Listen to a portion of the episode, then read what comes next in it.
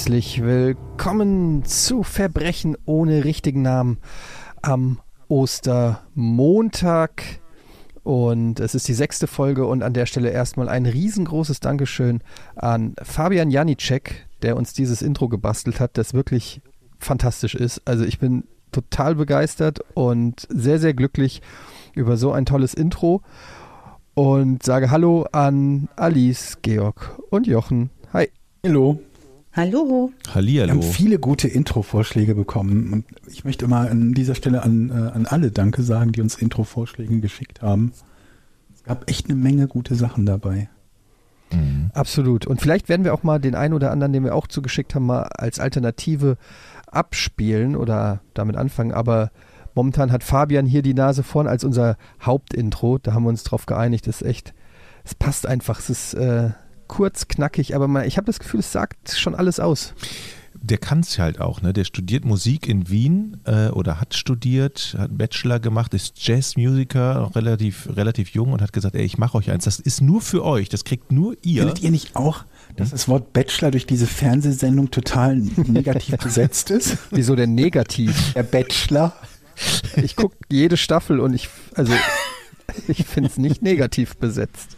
Ja, ich habe, ich muss zugeben, ich habe, glaube ich, in die, die erste Staffel damals mal reingeguckt und dachte, okay, ist jetzt nicht so mein Ding und dann nie wieder. Vielleicht ist das was, was ich in mein, mein Sehverhalten einbauen und aufnehmen muss. Ja, du kannst ihm mal eine Chance geben. Es ist sehr unterhaltsam, wenn man auf Trash-TV steht. Ich mag ja ähm, eigentlich so Trash-TV, aber dadurch, dass ich lange Zeit auch nicht so ein normalen, äh, normales Fernsehprogramm hatte, sondern nur On-Demand-Videos geguckt habe und es von dem Trash, den ich geschaut habe, das entweder nicht gab oder ich habe keinen Bock gehabt, danach zu suchen, dadurch ist es vielleicht weniger geworden. Ähm, noch ganz kurz Werbung für Fabian, der das Intro gemacht hat. Fabianjanicek.at ist seine Webseite, also Fabian ganz normal geschrieben. Janicek wird J-A-N-I-C-Z-E-K geschrieben. Fabianjanicek.at. Könnt ihr euch den jungen Mann mal ansehen und anhören, der dieses Intro gebastelt hat. Vielen, vielen Dank dafür. Und jetzt wollen wir auf den heutigen Fall auch schon kommen. Ich Erstmal weiß unser Disclaimer. Wie, Ach, du mit deinem, du mit deinem Disclaimer, das hat doch jetzt jeder verstanden. Meinst du? Ja. Das jetzt jedes Mal. Ja. Wir müssen das auch nach Folge 6. Wer jetzt noch am Ball ist, ist selber schuld. Lass uns das einfach kurz halten. Die, es gibt ja diejenigen, die die Folgen rückwärts hören, ne? die die neueste zuerst und dann das rückwärts stimmt. hören. Ja. Und dann also, sind sie nicht mehr ne, gebildet. Wir können es ja kurz und knackig machen. Mord und Totschlag, darum geht's ähm, wer es nicht aushält, dass wir da auch mal lachen. Ne? Das ist klar, dass das hier ähm, keine nur ernste Veranstaltung wird, obwohl es ein ernstes Thema ist, oder Georg? Reicht das? Genau so ist das. Genau Humor, so ist das. Humor as a coping mechanism, sagt man ja auch. Richtig, ja, also. ganz genau. Ähm, Und ähm, ich möchte noch mal ganz kurz auch Fabian Danke sagen, weil seit ich dieses Intro ähm, höre, habe ich so richtig, richtig Bock, da auch ähm, drauf zu reden, rein zu, mit, mit zu grooven. Also das macht richtig was aus. Vielen Dank auch nochmal tatsächlich von meiner Seite. Und es gibt dem gleich ähm, so einen professionellen Touch irgendwie. Ja, und das mega. Mal. Und das, hm? ja, und das ist halt so ein, man erinnert sich so gut dran. Also ich habe das wirklich, das, als ich das die ersten Male gehört habe, sofort irgendwie in der Küche getanzt und das ist super. ähm, heute wird es auch um Musik gehen. Warte, warte, warte, warte, Alice. Bevor mhm. du bevor du mit dem Fall anfängst, der hat uns ja. auch ein Musikbett geschickt, ja, so drei Minuten. Also ich spiele das extra oh, für nice. dich mal, nicht tanzen, aber du kannst damit so sehr gut in, dein, in deinen neuen oh, Fall einsteigen. Ja. Pass mal auf, pass mal auf. Ja. Leg los, Alice. Und heute geht's wieder in ein schönes Urlaubsland. Und wir wollen mal wir brauchen sehen, eigentlich den besorgten, den besorgten Sprecher brauchen wir dafür, Alice. Heute. Das ist, so tief. Ja, sorry, das ist nicht. genau das Musikbett für die besorgte männliche Stimme. Ja, das stimmt. Es war der 14. Ja. April 1982. Und dann geht das halt irgendwie weiter mit genau. äh, Peter K. war auf dem Weg zur Arbeit. Richtig. Ein scheinbar ganz normaler Arbeitstag. Ja. Doch die Idylle trügt. Gut, jetzt kannst du loslegen. Vergesst, was ich über Peter K. erzählt habe. Peter K. spielt heute keine Rolle. Nein, heute haben wir es mit einem anderen Peter zu tun und wir werden uns bewegen in mehreren Ländern, aber hauptsächlich in einem Land und zwar im schönen Dänemark. Ich habe tatsächlich angefangen, dänische Zeitungsartikel zu lesen und ich kann immer noch kein Dänisch, aber es gab relativ wenig auf Deutsch und Englisch und Georg muss aus Gründen lachen, denn Georg, ich vermute, du hast auch versucht, was rauszukriegen. Das ist so lustig, dass du dir die Fälle aussuchst, wo, ja. wo die ersten Treffer halt nicht mal in der, in der, weder, weder auf Deutsch, das ist ja noch halbwegs normal, noch auf ja. Englisch sind. Und dann mhm. habe ich noch irgend so ein Interview gefunden, das glaube ich auch auf Dänisch war, mit einem Typen mit ja. angemaltem Gesicht.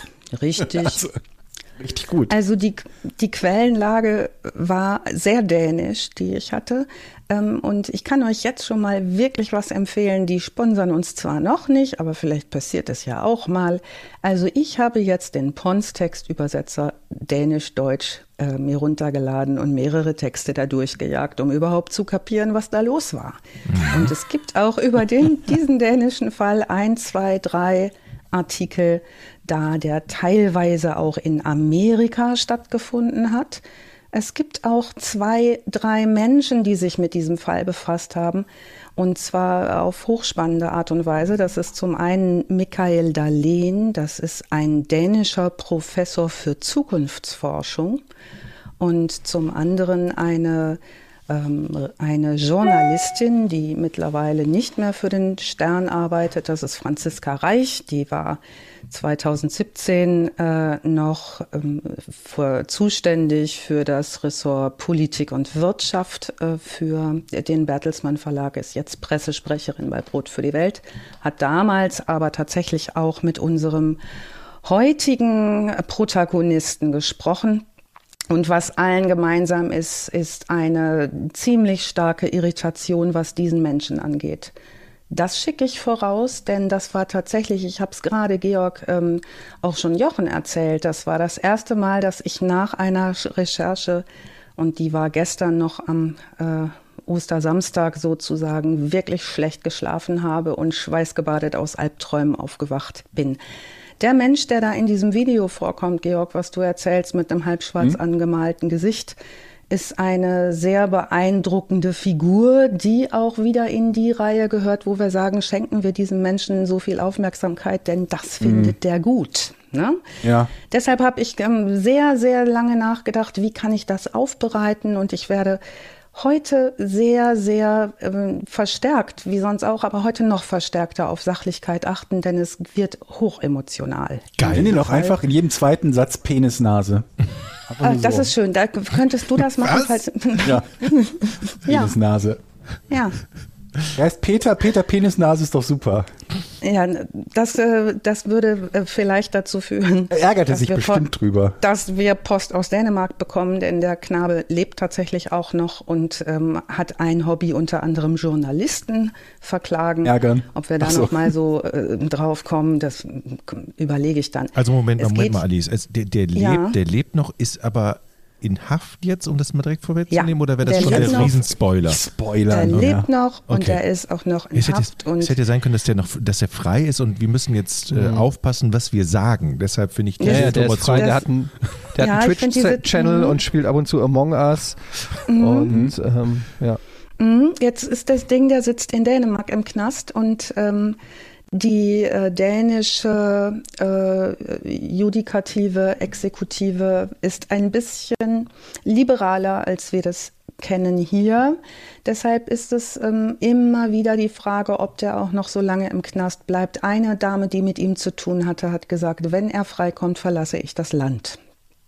Mhm. Insofern werden wir heute auch noch mal zu tun bekommen. Das habe ich mir noch mal gründlich jetzt zu Gemüte geführt mit Frauen, die mit ihm zu tun hatten und auch mit ihm zu tun haben wollten und äh, wissend um das, was er getan hat, wissend um das, wie er agiert und auch wissend um seine Gefährlichkeit. Denn mit einem gefährlichen Täter haben wir es heute zu tun, einem hochintelligenten Täter, einem gut aussehenden Täter, einem sportlichen Täter und mhm. einem, der in der Lage ist, die äh, Distanz zu ihm, die seine Taten auslösen sollten, in kürzester Zeit über manipulatives Verhalten aufzulösen.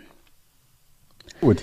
Dieser Mensch wird geboren in Dänemark und zwar in der Stadt Roskilde. Sagt da euch die was? Ja, Roskilde Festival. Das ist, äh, ja. Gibt's, gab's immer ja. große Musikfestivals, ja.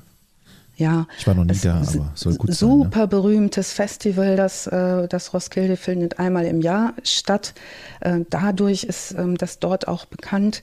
Ähm, was, worüber Roskilde auch noch bekannt ist, ist, dass dort äh, der bedeutendste Schiffsfriedhof von äh, den, diesen sogenannten Langschiffen der Wikingerzeit zutage gekommen ist. Und zwar im Mitte der 90er äh, Jahre.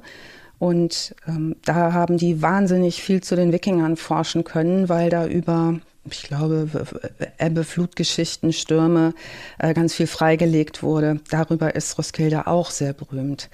Dänemark ähm, tatsächlich ist ja ein sehr kleines Land mit ähm, einer relativ überschaubaren Einwohnerzahl und ähm, wie ich herausgefunden habe, auch das Land, äh, wo statistisch gesehen die glücklichsten Menschen wohnen. Also da äh, geht man nochmal so in die, in die Forschung. Ich wollte zum Beispiel sehr lange gerne auch nach Dänemark auswandern deswegen. Jetzt bin ich mir nicht mehr so sicher, nachdem ich gestern nach Schweißgebadet aufgewacht bin und dachte, um Himmels Willen. Also Dänemark, 5,2 Millionen Einwohner. Damals, als unser heutiger Täter namens Peter zur Welt kommt, jetzt sind es 5,8 in Dänemark. Also mal so zum Vergleich, ne? Berlin hat 3,7 Millionen Einwohner. Berlin und Hamburg Berlin, zusammen, ne? Berlin und Hamburg zusammen. Hamburg hat, was hatte Hamburg? 1,7, 1,8, irgendwie sowas, ja. So rum, ne? Köln hat die Million geschafft. Frankfurt am Main, Eddie, ne? Ist noch unter der Million, glaube ich dein alt, deine alte Heimat? Ja, ist schwer zu sagen, weil ähm, so reine Einwohnerzahlen ja, aber am Tag, also wenn die Stadt offen ist oder so, sind da glaube ich ähm, mehrere Millionen unterwegs wegen Flughafen, Börse und so weiter, ah. Messen. Also es äh, wirkt etwas größer, als es tatsächlich ist. Und es ist ja. auch immer die Frage, wie viel vom Umland man dann letztendlich zur Stadt zählt. In Frankfurt ist es so, dass schon, sieht man ja zum Beispiel an Offenbach, äh, eigene Stadt gezählt wird. Ja. Und in Berlin oder in Hamburg äh, wird ja jedes Dorf, sowas wie Altona oder in Berlin, keine Ahnung, wie, da kenne ich mich jetzt nicht so aus, Schönefeld oder so, wird alles noch zu Berlin mit dazugerechnet. Also es ist immer auch eine Frage, wie man das Umland mit einrechnet. Deshalb spricht man ja auch oft vom Rhein-Main-Gebiet. Und das ist natürlich dann schon sehr, sehr groß. Wollte ich nur noch ja. mal sagen, weil Frankfurt natürlich schon eine riesengroße Stadt ist. Mhm. Also was dieses äh, Dänemark angeht. Und zu Recht bald in der Champions League spielt. Entschuldigung. Äh, ich habe darauf gewartet, weil es noch konnte. Ich habe nichts gesagt. Ich auch, ehrlich Herzlichen gesagt. Glückwunsch nochmal, Eddie. Ach mir, es passt halt überhaupt ja. nicht. Dann wird Etienne darüber reden. Es passt null, aber es ist die Möglichkeit. Ich habe das Stichwort Frankfurt, dann kann ich auch immer die Eintracht nennen. Tschüss. Aber selbstverständlich. Und ähm, das ist ja auch das, was, ähm, was für uns nochmal spannend wird, zu gucken, warum war denn dieser Fall, über den wir heute sprechen, bis heute und ist bis heute in Dänemark unglaublich präsent. Und als es stattgefunden hat, die Prozesse etc., das Land war in kompletter Aufruhr. Davon ist bei uns, so die zumindest Quellenlage, relativ wenig angekommen. Ähm, wenn wir allerdings die dänische Presse angucken in diesem sehr kleinen Land, ähm, dann ist es auch heute noch ein Riesendiskussionsthema, wie man mit diesem Täter umgeht. Und sein Leben beginnt wie das Leben der allermeisten Leute mit seiner Geburt. Und zwar äh, wird er am 15. Februar 1902. Das Leben der meisten Leute? Die allermeisten Leute fangen an zu leben mit ihrer Geburt, habe ich mir sagen Manche werden geklont, ne? Ja. ja. Ich habe ja seit dem letzten Mal immer Angst, dass ich Strikes kassiere. Deshalb will ich sehr gut recherchiert bis ins kleinste Detail auch solche Sachen sagen. Gut. gut. Ähm, Ne? Die, ähm, Aber Alice, Eltern, Entschuldigung, du, die werden ja, immer, die werden immer in jeder Folge werden die Strikes gelöscht. Das heißt, du fängst also praktisch immer bei null an und hast ah, jetzt also wieder, hast wieder drei frei. Sonst hätte ich heute nur einen und dann wäre der Podcast vorbei ja. für immer. Ja. Es sei denn, ähm, ihr recherchiert. Ähm, und Georg, wenn du was hast, was ich nicht rausgefunden habe, lass es mich bitte gerne sofort wissen.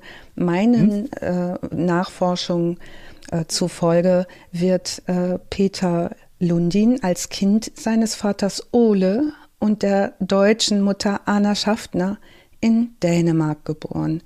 Sein mhm. Vater, ähm, der nicht mehr lebt, ähm, und seine Mutter, die auch nicht mehr lebt, haben sich kennengelernt in Westdeutschland.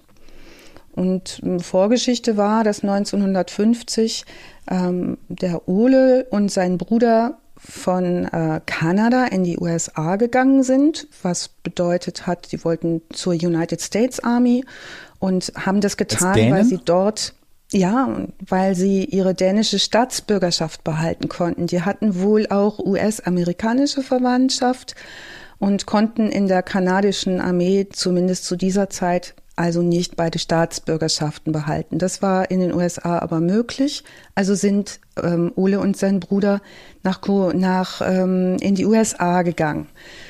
Ole Lundins Bruder wurde nach Korea geschickt, starb dort an einer Viruserkrankung, während Ole Lundin in Westdeutschland stationiert wurde und dort die junge deutsche Anna Schaffner kennen und lieben gelernt hat. Die haben dann geheiratet also die beiden sind schwer verliebt, junges, freshes Paar und ziehen nach Dänemark, hm. um dort ähm, Familie zu gründen und um dort ein schönes Leben aufzubauen. Ole, äh, der Vater unseres Täters, findet Arbeit als Maurer und baut sich und seiner Frau ein Haus in, ja, und jetzt geht's los mit den dänischen Namen. Viel Spaß. Fuglesangsley in Scholrutschland. Okay. Wahrscheinlich ist das ganz falsch ausgesprochen. Also ähm, sie bauen sich dort ein Haus und warten auf ihr erstes Kind, was nicht kommt. Und es wird relativ schnell klar, dass ähm, Anna die ähm, nun Lundin heißt, ähm, Schwierigkeiten hat, schwanger zu werden und finden sich relativ äh, unglücklich damit ab, dass das vermutlich nichts werden wird mit der Familie, die sie sich vorgestellt haben, als ähm, Anna dann plötzlich doch schwanger ist und das Glück keine Grenzen mehr kennt. Also sie ist überglücklich, ihr Mann ist überglücklich, dieses Kind ist sehr, sehr, sehr erwünscht. Aber nicht von und ihm. hoch willkommen, ist äh, das leibliche Kind des äh, okay. Ole Lundin. Das ähm, kann man leicht später im Fotovergleich auch erkennen. Ich glaube, ein Vaterschaftstest hat er nicht gemacht, aber guter Punkt, Jochen. Ähm, ja. ne, da kann man natürlich sich immer noch mal fragen. Ähm, die verbringen eine gute Zeit und dieses Kind, wie später gesagt wird, wie auch äh, Peter äh, später selber aussagen wird über seine Zeit in der Familie, in den ersten Jahren ist, er war der Star der Familie. Die haben den, wo sie konnten, geliebt, gehegt, gepflegt, ähm, gefördert. Der hatte nicht so, wie wir es auch von anderen Tätern kennen aus unserem äh, Podcast. An, anfangs Wollte ich gerade sagen, das ist neu, ne? Dass das ist es neu, ihm gut genau. geht, ja, irgendwie ja. in der, in der gut, bis dahin zumindest, so klingt es, gut funktionierenden Familie ja. ist, mit Vati und Mutti. Ja, also Schön. ein Traumstart. In ne? Dänemark, tolles Land auch. Super. Da wird ja nichts passieren, nehme Eine ich Sache an, ne? zu Dänemark noch, jetzt wo es mir einfällt. Ähm, meine Lieblingsstadt in Dänemark ist Kopenhagen. Ne? Wer da noch nicht war, unbedingt hin. Eine fantastisch wunderschöne ein Stadt. Traum. Übrigens bin ich ja hier 15 Kilometer weit von der dänischen Grenze. Hier ist großer dänischer Einfluss in Nordfriesland. Ähm, ja. Und die Ortsschilder hier, die sind auch auf Deutsch und auf Dänisch tatsächlich. So, ich bin wieder weg. Nur so das heißt, du bist relativ nah dran am ja, Geschehen sogar. Mhm. Ähm, wenn was passiert, Jochen, dann bist der schneller bei dir als bei mir. Das glaube ich. Du bist unsere erste Vorhut. Genau. Peter Lundin. Ich sag Jochen, Bescheid. Du musst jetzt den Grizzlybär-Move von Etienne lernen. Ne? ja, also oben antäuschen, unten rückwärts drehen und was? dann an den Hals. Ich dachte Beinchen. Nee, Peter schon, wie er mit so einem Zirkel von der dänischen Grenze 15 Kilometer Kreise macht und guckt, wo Jochen sein könnte. Siehst du auch, Georg, ne? Ja. ich sehe das auch. Ähm, jetzt ist alles noch schön, so wie wir uns das vorstellen. Und ich habe es mir ganz besonders schön vorgestellt, weil ich Kontakt ha Kontakte habe nach Dänemark über die erweiterte Familie und dort so wunderschöne Geschichten höre wie, da sind Kinder im Kindergarten, die haben ein Kuschelhuhn. Das Kuschelhuhn kommt jeden Morgen rein und dann drücken die Kinder erstmal das Huhn. Und das sind auch nur fünf Kinder, aber zwei Erzieherinnen. Und es ist alles irgendwie immer schön. Und das klingt nach extremer Ressourcenverschwendung, sowohl was Hühner als auch Kindergärtner betrifft. ja. Und, ähm, Dänemark hat es einfach, ne? Dänemark hat einfach eine hohe Lebensqualität. Und diese hohe Lebensqualität kommt auch dem äh, jungen Peter zugute. Hatte der, der auch ein Kuschelhuhn? Der hatte mit Sicherheit auch ein Kuschelhuhn, wenn nicht gar ähm, alle anderen Möglichkeiten, die sich da so boten, was auf jeden Fall schon früh in Dänemark ähm, super lief, war ähm, gro großartige frühe Bildungsangebote für Kinder, die in einem kindlich super gut verträglichen Rahmen angeboten werden, wo wir uns heute noch alle eine Scheibe hiervon abschneiden können, was die so auf die Beine stellen. Das war schon damals großartig. Und gerade in den 70ern, als er geboren wurde, da ähm, war ja Hochkonjunktur auch neuer Erziehungsmodelle, neuer Bildungsprogramme etc. Da waren die Dänen immer schon ganz weit vorne.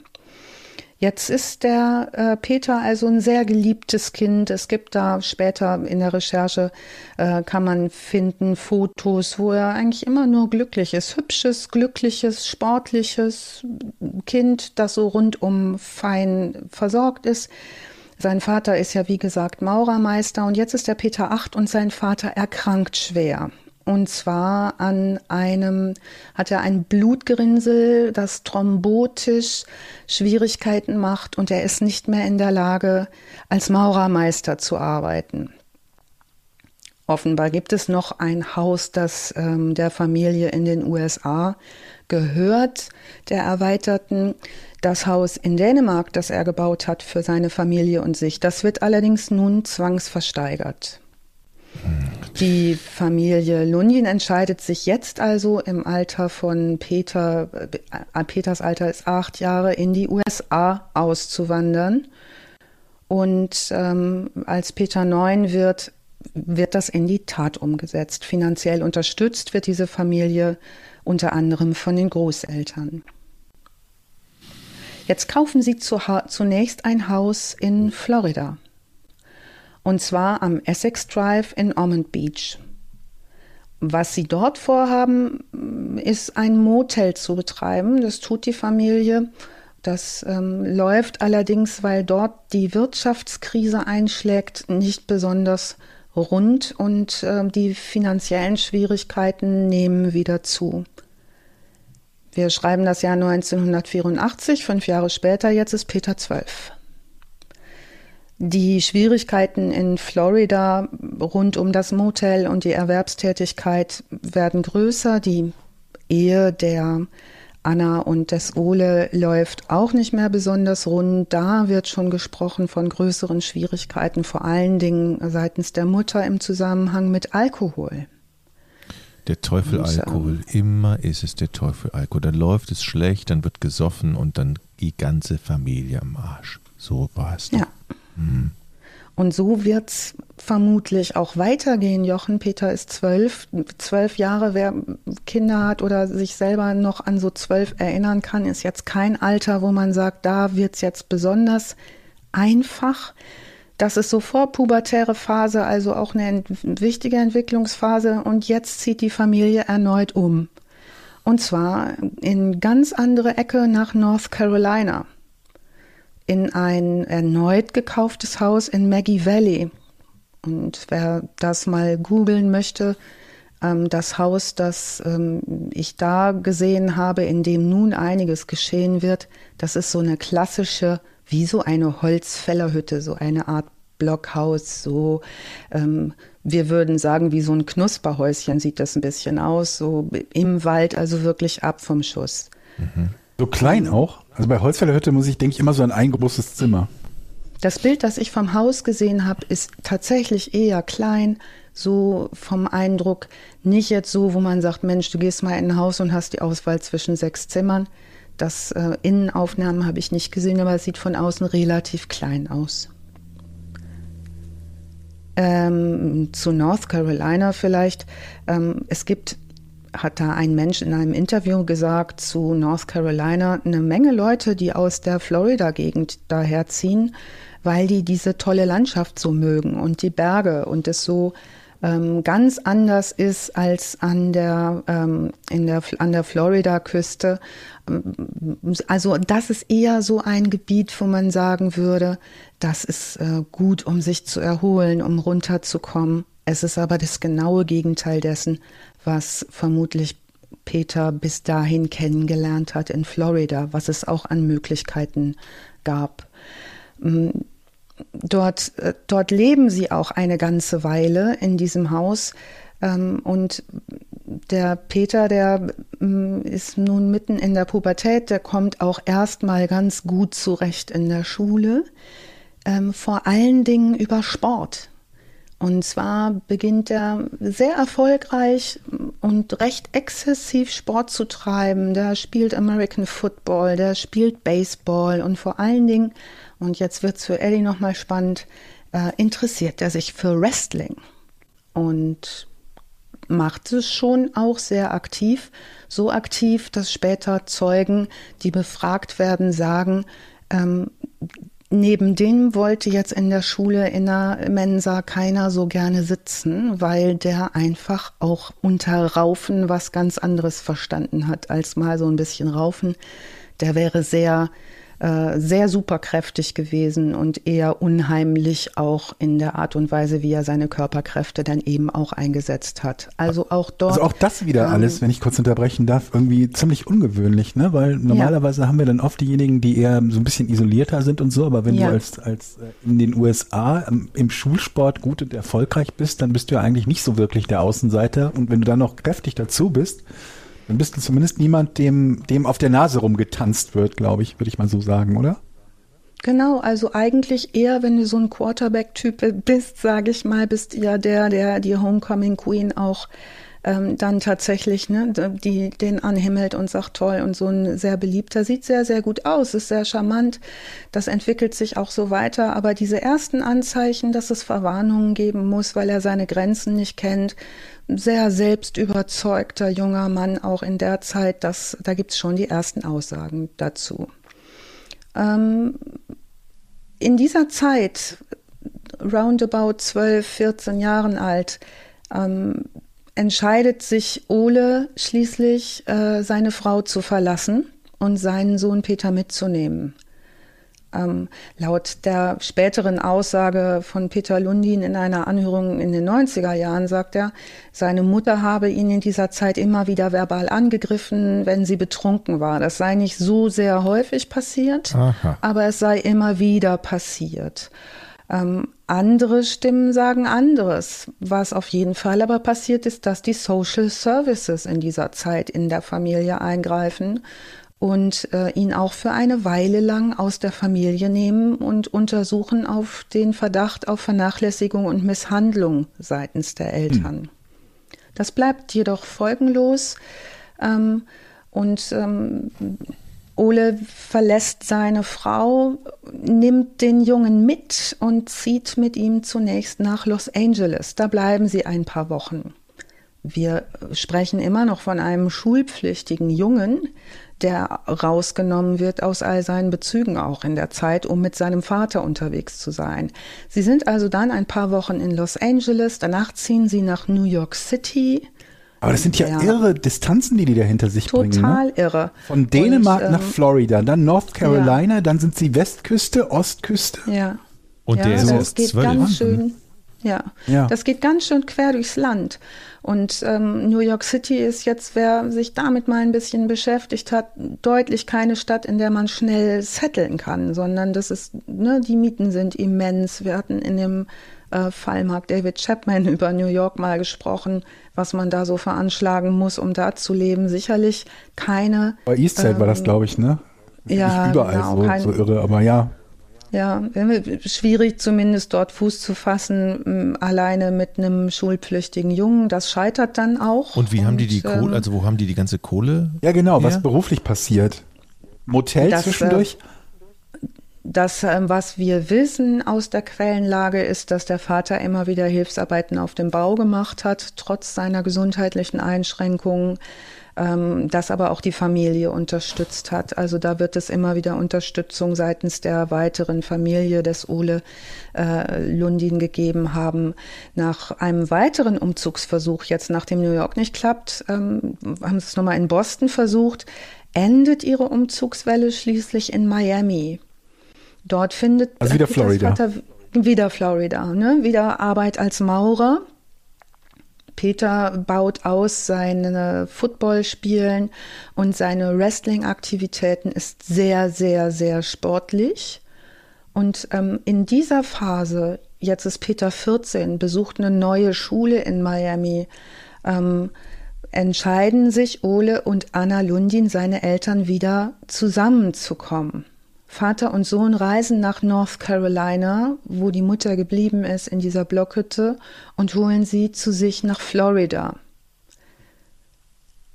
Peter parallel fängt an, einige Nebenjobs in seiner Freizeit zu machen. Wir wissen ja, dass die finanzielle Situation der Familie nicht so rosig ist. Er arbeitet in seiner Freizeit neben der Schule unter anderem als Kellner in einem Restaurant. Er arbeitet auch als ähm, Dachdecker oder hilft seinem Vater auf Baustellen und ähm, macht es, bis er 16 Jahre alt ist und verlässt am Tag seines 16. Geburtstag die Schule, also er bricht sie ab und entschließt sich komplett jetzt nur noch mit seinem Vater als Maurer zu arbeiten. Mhm. In Arbeit hat er auch einiges an Geld.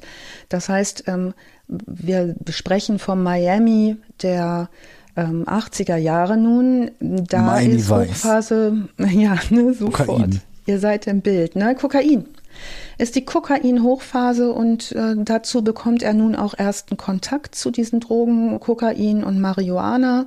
Parallel auch viel Alkohol, was er körperlich alles recht gut wegsteckt, weil er halt so eine Kante ist. Ne? Also wer mal mit Sportstudenten trinken war, da hat man seinen Meister gefunden. Ne? Die stehen auch nach dem zehnten Bier noch, weil die einfach topfit sind. Und ähm, deshalb scheinen ihm diese Drogen, diese, dieser Drogenkonsum scheint ihm körperlich nicht viel auszumachen. Das steckt er ganz gut weg. Parallel das bleibt ist der Grund, die warum Familie. ich auch irgendwann aufgehört habe mit Drogen und Alkohol, ja. weil mhm. einfach gar ja. keine Wirkung bei mir. Hast. Ja, ich durch meine Fitness hat es halt überhaupt keine Wirkung bei mir gehabt. Dann ist es einfach auch rausgeschmissenes ja. Geld. Ne? Also bringt ja dann mhm. nichts. Mhm. Ja, ja. Aber zurück zu, zur Story, wollte nur kurz. Ja, das relaten. ist eine interessante war das Parallele, weil der. Hier, Wie bitte? Ob das, das auch in Frankfurt? Frankfurt war, weil wir haben schon länger nichts mehr über Frankfurt gehört. Das war da, wo die Eintracht spielt auch, ja. Ach ja, ja, ja, verstehe. Was verstehe. ist eigentlich mit der Eintracht gerade, Ellie? Gibt es da was Neues? Äh, schön, dass du fragst, Alice, aber ähm, ich will jetzt die Leute auch nicht langweilen. Nee, vor allen Aber es ist natürlich der vierte Platz, sieben Punkte Vorsprung. Ja, vor allen Dingen hören ja viele Leute es auch ein bisschen später, wenn ihr schon wieder aus der Champions League rausgeflogen seid, ja. Also Wochen später. Verstehst du? Das stimmt. Was, wenn, wenn, wenn das Leute jetzt in fünf oder sechs Jahren hören, wo äh, Frankfurt unwiederbringlich dieselbe Karriere wie Schalke hinter sich gebracht hat und alle sich denken, was sind das denn für Witze, dass Frankfurt in der Champions League spielt? So, zurück zu Warten Peter. Ja, oder Peter, ja. das wird alles ganz toll bleiben, weil ähm, Sportler manchmal auch so ganz tolle Erfolge feiern können, im zum Beispiel Wrestling oder im äh, sonst was, indem sie zum Beispiel an Ja, Wrestler sind dafür bekannt, dass sie ihr Leben immer gut im Griff haben. Ja. Mhm.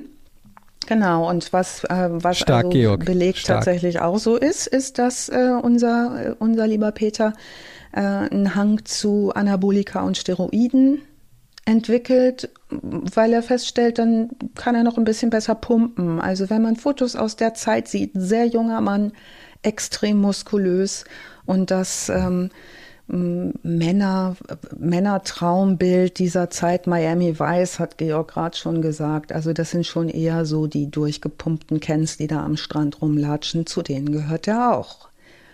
Mm, jetzt wird es parallel aber zu Hause relativ dramatisch. Später berichten Nachbarn, dass es so dramatisch wird, dass öfter die Polizei gerufen werden muss. Es gibt laute Streitereien und zwar nicht nur zwischen den Eltern, sondern zwischen Vater, Sohn und Mutter.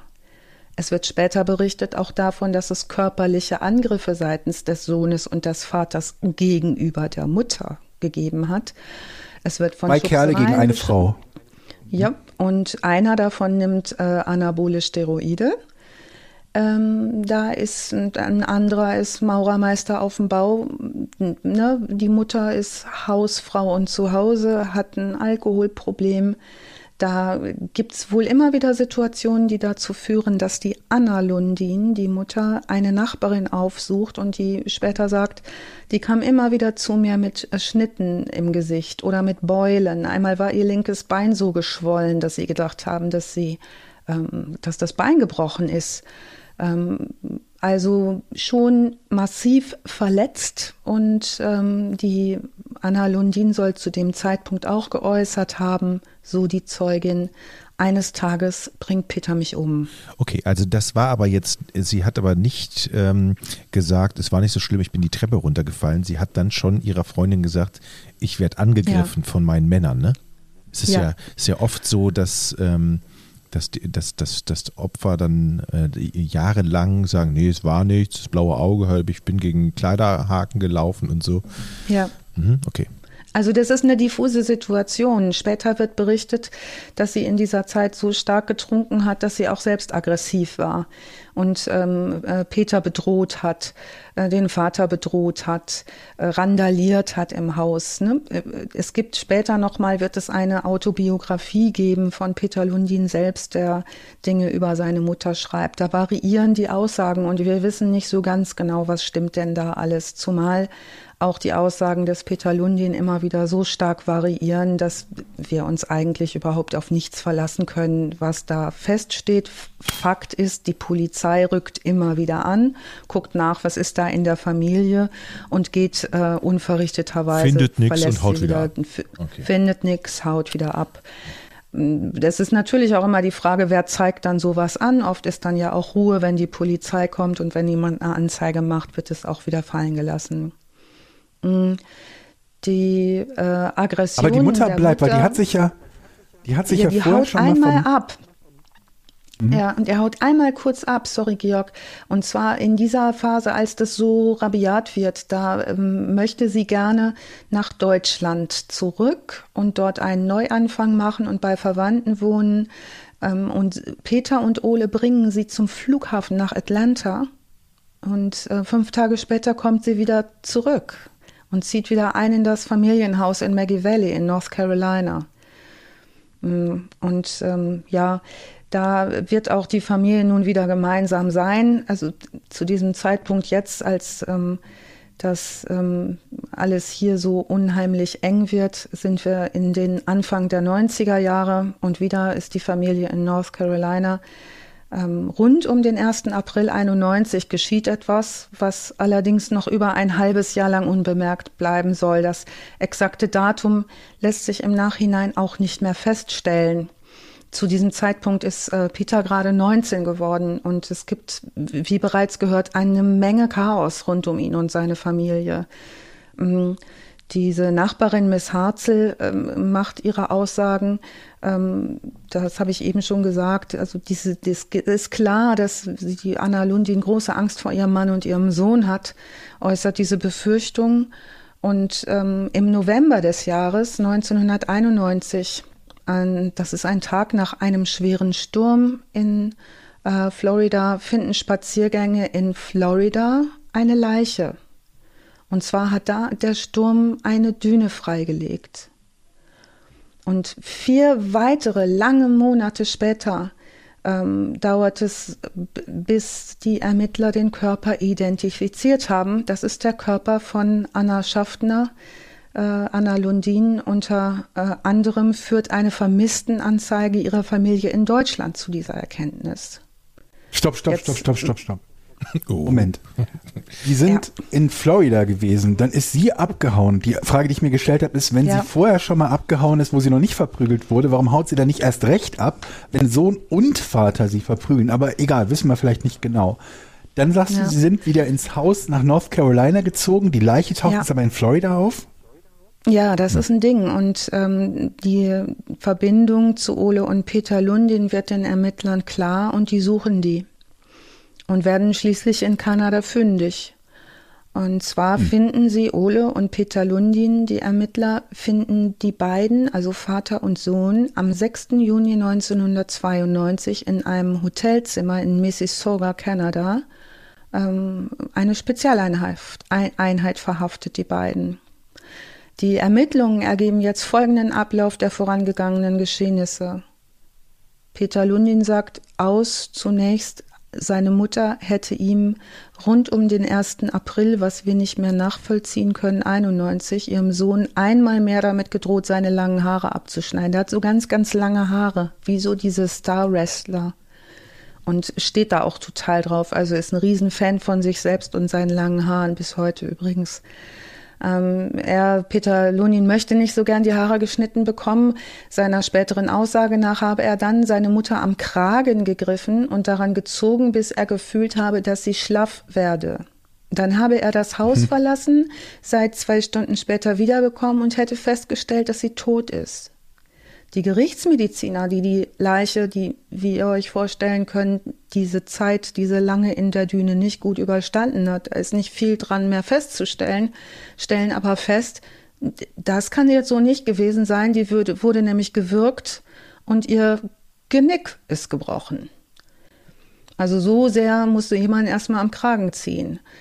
Ja, auch der Rest Was? der Geschichte. Sie sagt, ja. Peter, ich schneid, wir müssen dir mal die Haare schneiden und die Reaktion darauf ist, die Mutter zu erwürgen.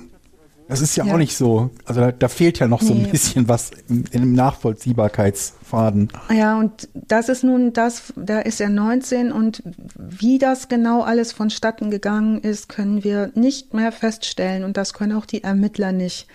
Ähm, er macht widersprüchliche Aussagen und auch sein Vater hängt irgendwie mit drin. Denn offenbar mh, hm, hilft sein Vater, nachdem Peter ins Haus zurückkommt zu der toten Mutter, den Körper der Mutter in eine blaue Decke zu wickeln und in schwarze Plastiktüten zu verpacken, das Paket zu verschnüren, es mit ähm, Ducktape zu verkleben und sie fahren den Körper der Mutter 800 Kilometer weit an den Strand, an dem Peter früher öfter surfen war. Die fahren 800 Kilometer mit einer Leiche im Auto? Ja. Die beseitigen die Leiche der Mutter und fahren dafür 800 Kilometer weit an den Strand, an dem Peter öfter surfen war. Ja. Aber die, die sind Leiche ja auch jetzt nicht so clever, oder? Ist doch romantisch. Nicht so clever. Weil ich meine, wenn ähm, du, also 800 äh, Kilometer mit einer Leiche im Auto fahren ist ja eine Sache, aber wenn du die Chance hast, irgendwo in, am Arsch der Heide in North Carolina die zu beseitigen und stattdessen zu einem belebten Surfstrand gehst, das ist doch, also da ist doch die Wahrscheinlichkeit, dass die gefunden wird, viel höher, oder nicht? Ja, zumal ein ja, Strand, wo es eine Connection zu dir selber gibt. Ja, also. das auch noch, das noch dazu, ja. Ja, ich, äh, was da die Motivlage war, auf diese glorreiche Idee zu kommen, wird auch nicht mehr klar. Später schreibt ähm, der Peter Lundin in seiner Autobiografie, mit der er dann auch noch mal eine Menge Kohle verdient, ähm, er schreibt, dass er dann auch geweint habe und er habe die Leiche alleine vergraben. Sein Vater habe am Auto gewartet. Der Arme. aber hätte ne? ihm noch einen Blumenstrauß mitgegeben, um sie würdig zu bestatten. Also das ist alles schon richtig, richtig äh, volle keine super, super krank. Entschuldigung, wenn ich mal so wertend werden darf. Ähm, wie dem auch immer sei, wird im Juli 1993 Peter Lundin äh, wegen Totschlags zu 20 Jahren äh, Gefängnis in der County verurteilt, sein Vater zu zwei Jahren wegen Mittäterschaft. Schon bei diesem Urteil wird klar, dass beide äh, früher oder später nach Dänemark abgeschoben werden sollen. Peters Vater Ole wird bereits nach seinen zwei Jahren abgesessener Haft nach Dänemark abgeschoben und lebt fortan dann ab 1995 in Dänemark. Peter bleibt zunächst in Brown Creek in North Carolina inhaftiert.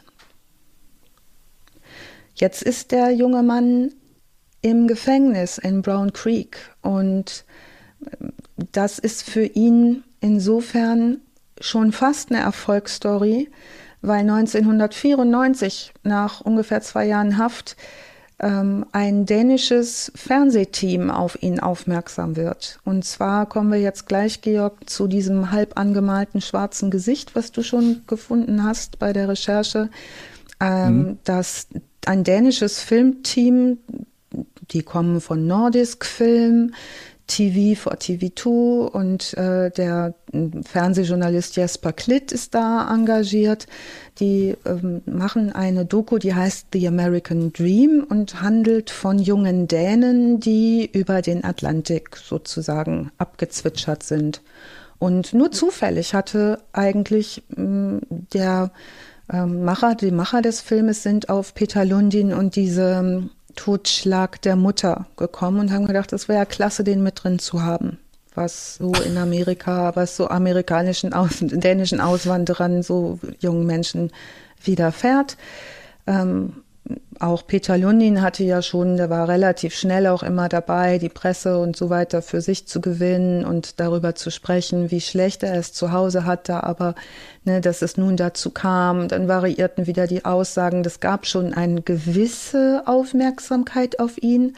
Aber nun kam das dänische Filmteam. Und die, Entschuldigung, und, die wussten, ähm, die wussten, dass er die, die, die Mutter mit, zusammen mit dem Vater umgebracht ja. hat und haben dann gesagt, oh, das ist ja eine geile Geschichte. Ja. Wir machen eine schöne Reportage über harmonisches Auswandern ja. und erzählen dann auch noch eine Geschichte, wie sie die Mutter um. Ja, ne, nett, okay. Ja, sie haben also aber offensichtlich nicht eine Reportage über harmonisches Auswandern gemacht, sonst hätten sie ihn ja nicht interviewt.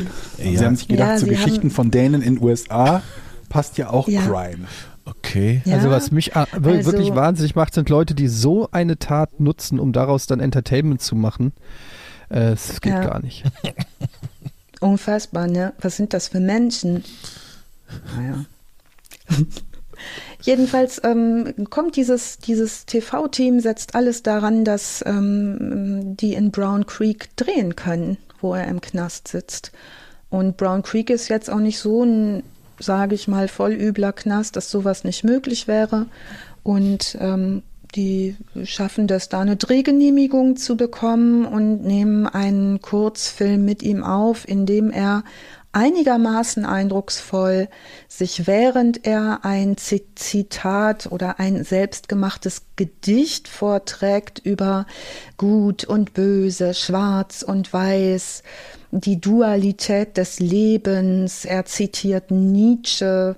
Er ähm, ist parallel, sieht er dabei wirklich richtig gut aus. Also muss man einfach auch mal so sagen, der Typ hat wirklich auch eine Fähigkeit, ne, nimmt zum Beispiel auch mit der Kamera die ganze Zeit Blickkontakt auf, wo andere Leute lange ins Kameratraining für müssten. Das kann der alles. Der kann sich super inszenieren malt sich, während diese, er dieses Gedicht von Gut und Böse, Schwarz und Weiß und so weiter zitiert und auch mit einiger Rührung sich selbst gegenüber über sich spricht, mm, malt er sich das Gesicht mit schwarzer Farbe zur Hälfte schwarz an, um dem auch nochmal optisch etwas Eindruck zu verleihen. Er spielt übrigens auch Gitarre, er ist ein super Metal-Fan und in der Vergangenheit Im ein Interview. riesengroßer Fan. Nee, das macht er, glaube ich, im Interview nicht, aber es ist auf jeden Fall seine Musik auch ein Thema und seine Musik ist auch etwas, das er äh, stark vorangetrieben hat in den Jahren vor seiner Inhaftierung. Er ist ein Riesenfan von Tom Jones und sein Vater und seine Mutter haben auch immer gesagt, also Tom Jones, das ist so ein Typ, der hat's geschafft. Und ähm, er geht aber mehr so in die Metal-Richtung. Also ihm ist alles so ein bisschen dark, so ein bisschen mystisch, ein bisschen so Bad Guy, Good Guy. Also diese Dualität, die mit der spielt er da. Und das schlägt in Dänemark ein wie die Bombe. Also 1994 ähm, geht in Dänemark eine totale Welle durch die ähm, Popkultur über diesen Auftritt im Fernsehen und er wird plötzlich von der dänischen Jugend oder großen Teilen der dänischen Jugend gefeiert wie so ein Popstar. Okay. Für das, was er da liefert. Es kursieren Fotos von ihm, T-Shirts und ähm, es gibt richtig so eine, so der, der kriegt so einen Fanclub, so einen dänischen. Die finden, die feiern den hart und finden richtig, richtig den Typen richtig super. Und was jetzt losgeht, er ist ja, wie wir wissen, immer noch inhaftiert in den nächsten Jahren ist, dass er Tonnen und Tonnen und Tonnen von Fanpost bekommt, von vor allen Dingen Mädchen im Alter von 14 bis 20 Jahren. Und zwar so sehr, darauf reagiert er auch, er schreibt auch, ähm, einiges wird wohl abgefangen. Er, er geht auch so weit, dass er später sagt, ja, die Briefe von den hässlichen, die sortiert er aus, die gibt er dann den anderen mitgefangen. Er behält nur die schönen. Ähm, es gibt Mädchen, die versuchen, nach Amerika zu reisen, um ihn zu treffen. Und es gibt einen 16-jähriges Mädchen, die ihm anbietet, ihn zu heiraten. Ähm, also da ist mhm. wirklich schon äh, extrem viel los in Sachen Fanship und sie schicken ihm Geld. Das heißt, über die Jahre seiner Gefangenschaft äh, kriegt er sowohl emotionale als auch finanzielle Unterstützung seiner ähm, Fanschaft oder seiner Anhängerinnenschaft, muss man wohl sagen, so dass er nach einiger Zeit über die stolze Summe von 10.000 Dollar verfügt. Nur über so Spenden äh, seiner Fanschaft. Da wirst du doch im, im, im Gefängnis bestimmt gehasst für, oder? Oder da Der wird auch verprügelt, Jochen, wie verrückt. Ja? Also es gibt auch immer wieder solche ähm, Situationen, wo er ähm, wo er vorsichtig sein muss, weil er einen gewissen Status hat. Er wird aber auch häufig nicht angefasst, weil er sehr stark ist. Also was er über die amerikanische Haft später selber schreibt, ist, dass er erstmal dafür gesorgt hat, dass die Schwarzen ihn respektieren über Körperkraft. Also was da genau vonstatten gegangen ist, das wissen wir jetzt auch nicht. Was wir aber wissen, ist, dass äh, der Bundesstaat North Carolina zu dieser Zeit einen verzweifelten Mangel an Gefängniskapazitäten hatte. Es gab zu der Zeit gravierenden Platzmangel und das war unter anderem darauf zurückzuführen, dass es eine große Anzahl von Gefangenen der US-Armee gab, die wegen Missbrauchs und Mordes an Frauen verurteilt wurden. Die meisten von diesen Sträflingen stammten aus einer äh, Militärbasis von Fort Bragg.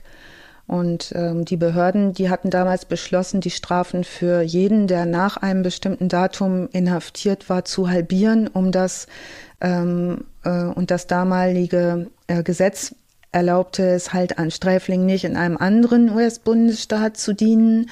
Also als dieses ähm, dieses Gesetz rauskam, dass sie irgendwie diese Stra also diese Strafen halbieren können, war das nur zurückzuführen auf die Überfüllung der Gefängnisse. Die wollten zusehen, dass sie Gefangene loswerden.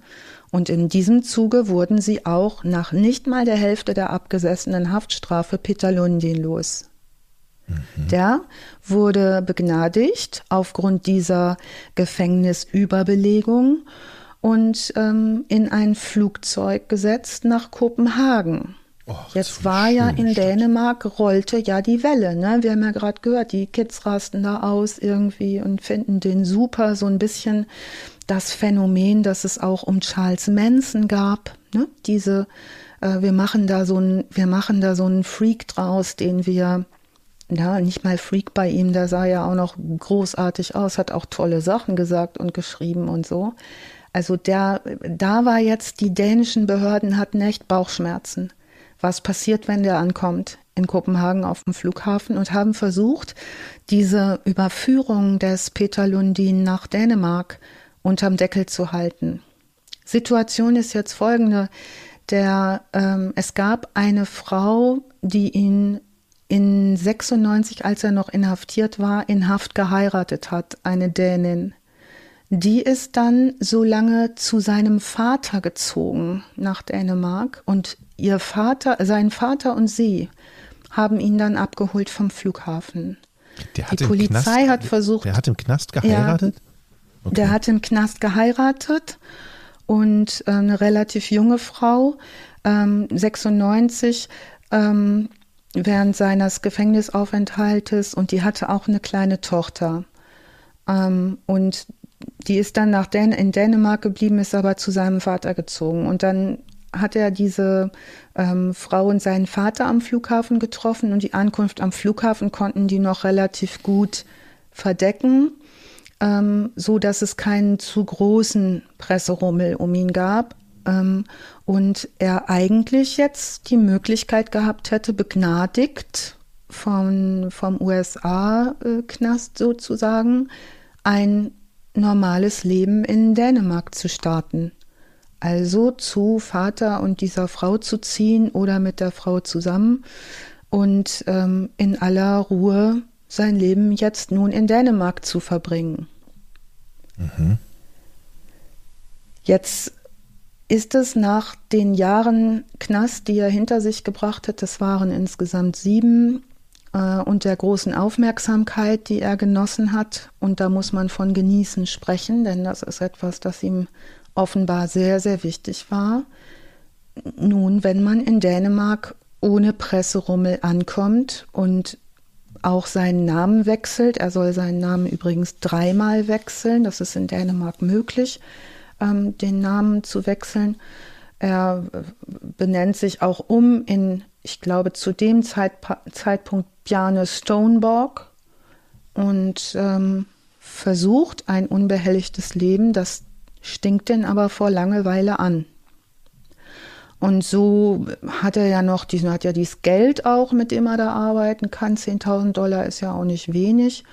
Und geht jetzt eigentlich, könnte man jetzt sagen, könnte er jetzt ein feines, normales Leben führen in aller Ruhe. Das ist aber total langweilig für ihn.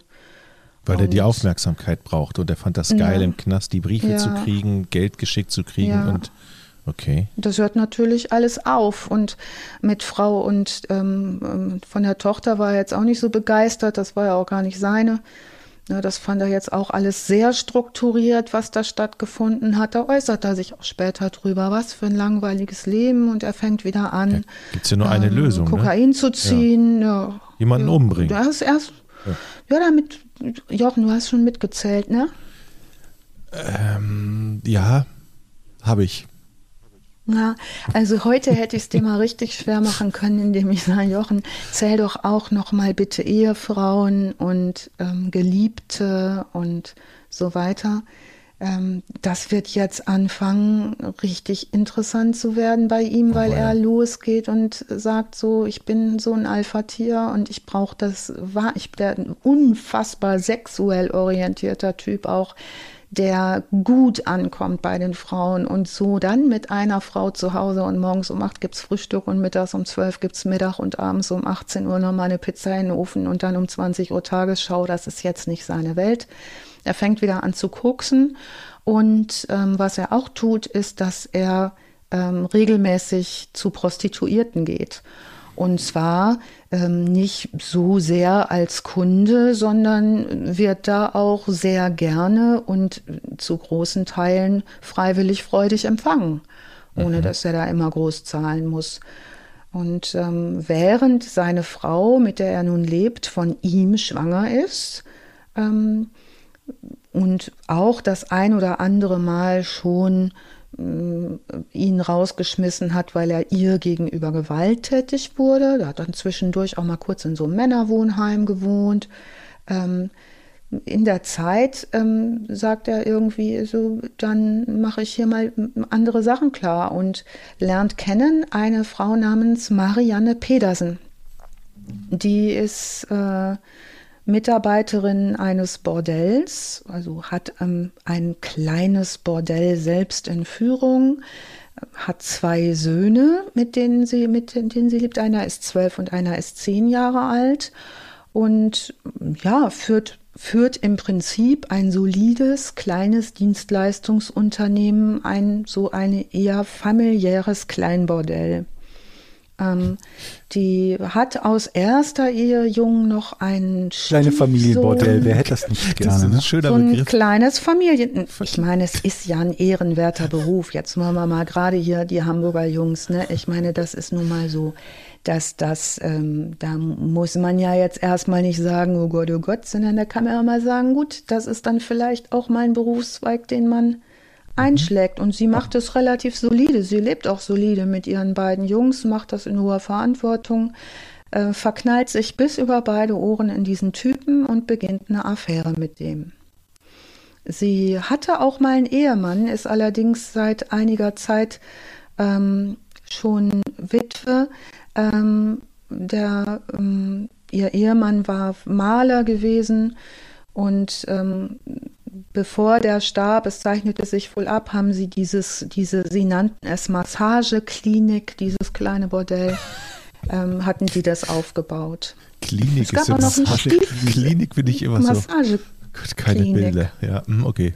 Ja, es ist ganz witzig, auch äh, wenn man diese dänischen Begriffe übersetzt. Das ist alles immer ein bisschen niedlich.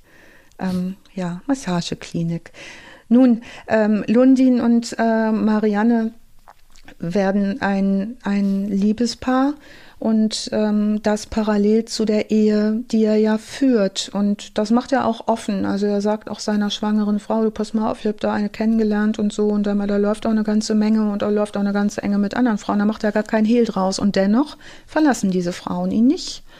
Ähm, er sagt auch Marianne Petersen, du pass mal auf, meine Frau ist schwanger und so und äh, das Baby, das äh, kriegen wir auch. Das wird alles irgendwie, ist alles in Ordnung. Ich bin jetzt nicht so der größte Fan von Babys, aber wird jetzt hier so laufen, finde dich ab. Was dazu führt, dass es auch zwischen Marianne und ihm zu immer größeren Spannungen kommt. Ähm, die ähm, Polizei wird später nochmal äh, kontaktiert werden und äh, kontaktiert auch Nachbarn und versucht rauszukriegen, was war da im Vorfeld passiert. Es wird beobachtet von Nachbarn und anderen Zeugen, dass es tatsächlich zwischen den beiden auch tätliche Auseinandersetzungen gibt. Also beispielsweise bei einem Grillfest, ähm, da ähm, sagt er so ganz lapidar zu ihr, dass er ähm, sowieso jetzt irgendwie noch mal woanders äh, sich vergnügt hat. Das sagt er in etwas drastischeren Worten. Daraufhin springt sie ihm auf den Rücken und versucht ihn zu schlagen. Daraufhin gibt es eine große Schreierei und das alles in Anwesenheit der Kinder. So was fällt halt auf. Was jetzt ähm, allerdings noch stärker auffällt, und wir bewegen uns jetzt im Jahr 2000, ähm, dass ähm, die Marianne Petersen und ihre beiden Söhne äh, weg sind äh. sind nicht mehr da. Und mhm. ähm, ja, das wird jetzt vermutlich, also ist es so gewesen, dass der älteste Stiefsohn der Marianne Pedersen, der wollte bei, da bei denen zu Hause vorbeischauen. Und da war ein Zettel an der Tür, da stand drauf, wir sind im Urlaub. Und dann hat mhm. er sich gewundert, hat da durch die Tür geguckt in Dänemark und hat gesehen, das ist ja komisch, aber warum haben die denn alle Möbel in die Mitte gestellt? Und warum ist denn da alles mit Plastikplanen abgedeckt? Ähm, ist ja komisch, dass die in den Urlaub. Ich gucke morgen nochmal und geht wieder weg. Und ähm, auf dem Zettel steht, wir sind im Urlaub bis zum 28. Juni. Und das steht da auf Englisch und auf Dänisch. Und dann geht er am nächsten Tag nochmal gucken und dann steht da plötzlich, wir sind im Urlaub bis zum 28. Juli. Und dann denkt er so für hm. sich, sagt er später aus, dass er sich einfach total werden. verlesen hat. so, äh, ist alles so ein bisschen weird. Ähm, was allerdings passiert ist, dass er jetzt sagt, dass ich gehe mal zur Polizei. Darf ich eine Zwischenfrage? Ähm, weiß, weiß das, ist, ist, die Plastikplane noch da gewesen? Weil ich vermute, dass er möglicherweise am Tag davor oder wann er davor war, da war, den möglicherweise auf frischer Tat hätte ertappen können. Der war wahrscheinlich noch dabei und hat die, Leiche, die, die Leichenteile in den Koffer gelegt und so und schön in Plastikfolie eingewickelt ist extrem aufmerksam, Jochen, und ich finde es gut, wenn du Ermittler wirst und nicht Zauberer oder psychologischer Berater. Ja. Weil du mich mit deiner Frage jetzt darauf bringst, noch zu erwähnen, dass dem auch aufgefallen ist, dass das Auto von Marianne Petersen vor der Tür steht. Aha. Das stand da vorher nicht. Zu Tja. den Planen stand da nichts, aber das okay. ist ihm aufgefallen. Ah. Und ähm, Du hättest sicherlich noch mal ein bisschen schärfer nachgeguckt ich hätte und gesagt, Leute. Plastikplane, daher werden bei mir sofort die Alarmglocken. Sofort. Jeder weiß, der sowas guckt, in Plastikplanen werden Leichenteile äh, entsorgt. Genau. Ja, er kontaktiert die Polizei. Die Polizei geht mit ihm, offenbar hat er einen Schlüssel ins Haus um nach der Familie zu suchen. Sie finden das Haus einigermaßen verwüstet vor. Ähm, da liegt darüber ein Müll rum. Es ist sich in beide Toiletten offenbar erbrochen worden. Irgendwie riecht es komisch und ähm, die Polizei durchsucht jetzt das Haus strategisch und es stellt sich heraus, dass im ganzen Haus Blutflecken sind. Überall, im ganzen Haus. In Marianne Petersens Bett sind Blutflecken. In ihrem Auto sind Blutflecken. Im Keller sind Blutspuren, zwischen den Badezimmerfliesen. Es sind sogar Blutflecken auf einem Schneidebrett in der Küche und an einem Mixer in der Küche. What? Und ähm, die finden Blutspuren, die finden alles Mögliche, die finden äh, mehrere Gerätespuren, wo offenbar eine Flex in den Fußboden gerammt worden sein musste. Die finden ein Stück von einem Backenzahn. Später stellt sich heraus, das wohl der Backenzahn von Marianne Pedersen. Ähm, die hm. finden eine ganze Menge Sachen und sind so auf Zack, dass sie sagen, wir gehen jetzt mal auch zu Peter Lundins Privatadresse und durchsuchen da die Räumlichkeiten. Der bleibt relativ kühl und knapp und sagt, ja, ja, die sind im Urlaub und er hätte gesagt, er streiche ihr Haus. So, das ist denen jetzt alles nichts mehr, nachdem sie das Haus da durchsucht haben bei Pedersens und äh, verhaften ihn am 5. Juli 2000 und zwar mit dem Verdacht auf Verdacht des Mordes und weitere Untersuchungen des Hauses führen zu dem Schluss, dass äh, Marianne Pedersen und ihre beiden Söhne, zwölf und zehn Jahre alt, getötet und zerstückelt worden sind. Offenbar muss die erste Zerstückelung im Keller stattgefunden haben und die beiden äh, anderen in der Garage. Sie finden in einem kürzlich gereinigten Gefrierschrank, also offenbar ist da auch gereinigt worden in diesem Haus. Ähm, auf dem Grundstück der Pedersens finden sie auch Blutspuren. Und ähm, der stellvertretende Hauptinspektor Nils Kjöller von der Kriminalpolizei Dovre sagt gegenüber der Presse, beide Orte sahen aus wie Schlachthöfe, obwohl Beta versucht hatte, seine Spuren durch Aufräumen ähm, wegzuputzen. Er hat auch große Mengen von Putzmitteln gekauft und anhand aller ähm, möglichen Quittungen ähm, konnten die Techniker der Polizei auch feststellen, ähm, dass der auf die also heute, ich glaube, ich weiß nicht, wie das in Dänemark heißt, aber die äh, Marianne Pedersen hatte wohl so eine Art Metrokarte.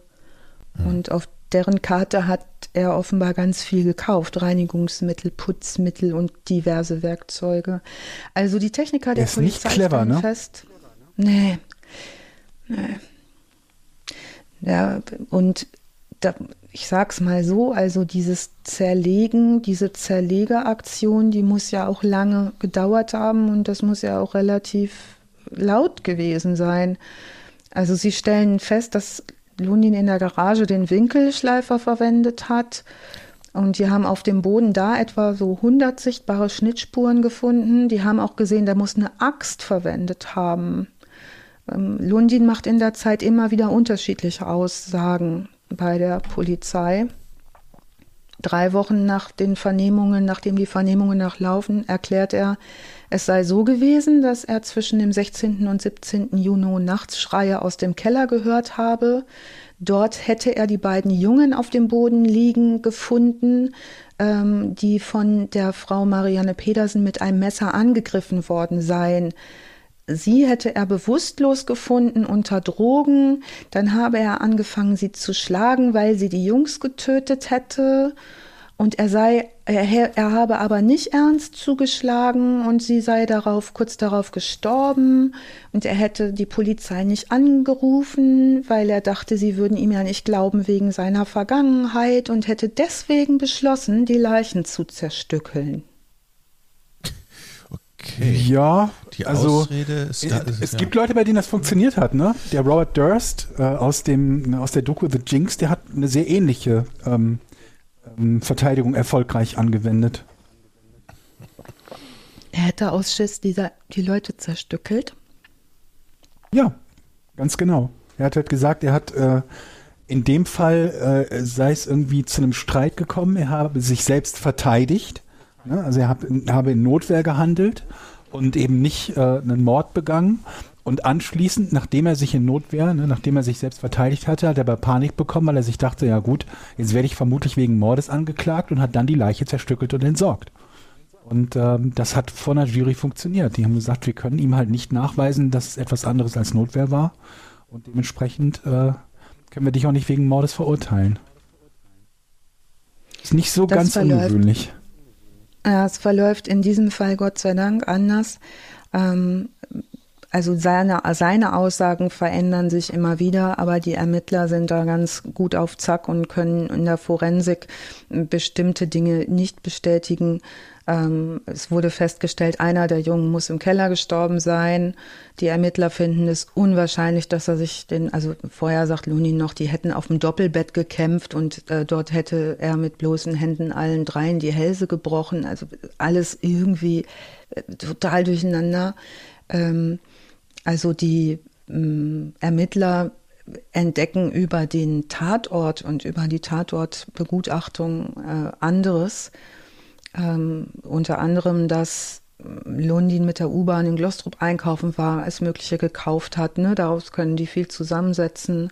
Dass er wahrscheinlich mit dem äh, Ford Mondeo von der Marianne äh, durch Seeland gefahren ist und ähm, vermutlich auf dem Weg die kleineren Körperteile in verschiedenen Abfallbehältern entsorgt hat. Bis heute sind die nicht gefunden, weder die Frau noch die beiden Jungs.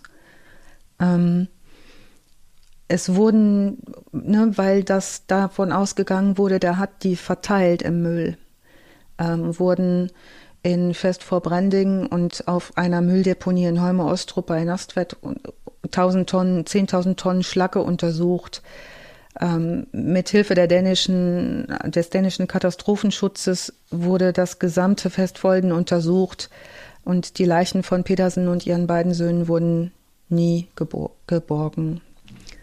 Ähm, Lundins Teilgeständnisse dazu ähm, führen nun zu einem Prozess gegen ihn und der Prozessauftakt ist gesetzt für den 5. März 2001. Da geschieht Folgendes, womit die Polizei nicht so sehr gerechnet hat vor dem obersten Gerichtshof in Kopenhagen, wo der Prozess stattfindet, bricht die Hölle aus mit Girl-Fans, ähnlich wie bei einem Boygroup-Konzert. Der ähm, die haben, die Ordner haben wirklich derbe zu tun. Ich weiß nicht, ob ihr euch noch erinnern könnt an diese Schreierei von, bei Backstreet Boys und so mhm. früher ne, wenn die da irgendwie hysterisch schreiend auf ihre Idole gewartet haben. Mm, eine Freundin von mir hat zu der Zeit Sozialarbeit gemacht auf solchen Konzerten und die musste dann immer zu denen sagen, wer das T-Shirt fängt, darf es behalten. Weil die sich sonst geklappt Wir bleiben haben. bei unserer Freundin. Trinkt eine Flasche Wasser. Also so, ne? Die, diese Hysterie in den Griff zu kriegen. Ähm, also ein Riesenpresseaufgebot und der Typ steigt aus dem Polizeiauto, geht in den Gerichtssaal. Es gibt Fotos davon. Er in Lederjacke, lange offene Matte, durchtrainiert. Der steigt aus dem Auto wie ein Popstar und geht rein in den Gerichtssaal und seine Show beginnt. Oh nein. Ja, und das geht, das geht auch dem, ähm, das geht auch dem, der ähm, den Juristen dort mächtig auf den Sender. Also sie hatten eigentlich gehofft, dass er nun seine Schuld wegen vorsätzlichen Totschlags zumindest eingestehen würde. Das machte er jetzt aber nicht und deshalb musste das von Richtern und Geschworenen entschieden werden. Dieser Prozess geht los ähm, und das ist in der öffentlichen Wahrnehmung ist es wie, es ist ein Megaspektakel mit einem hohen Unterhaltungswert über den Protagonisten äh, dieses Prozesses.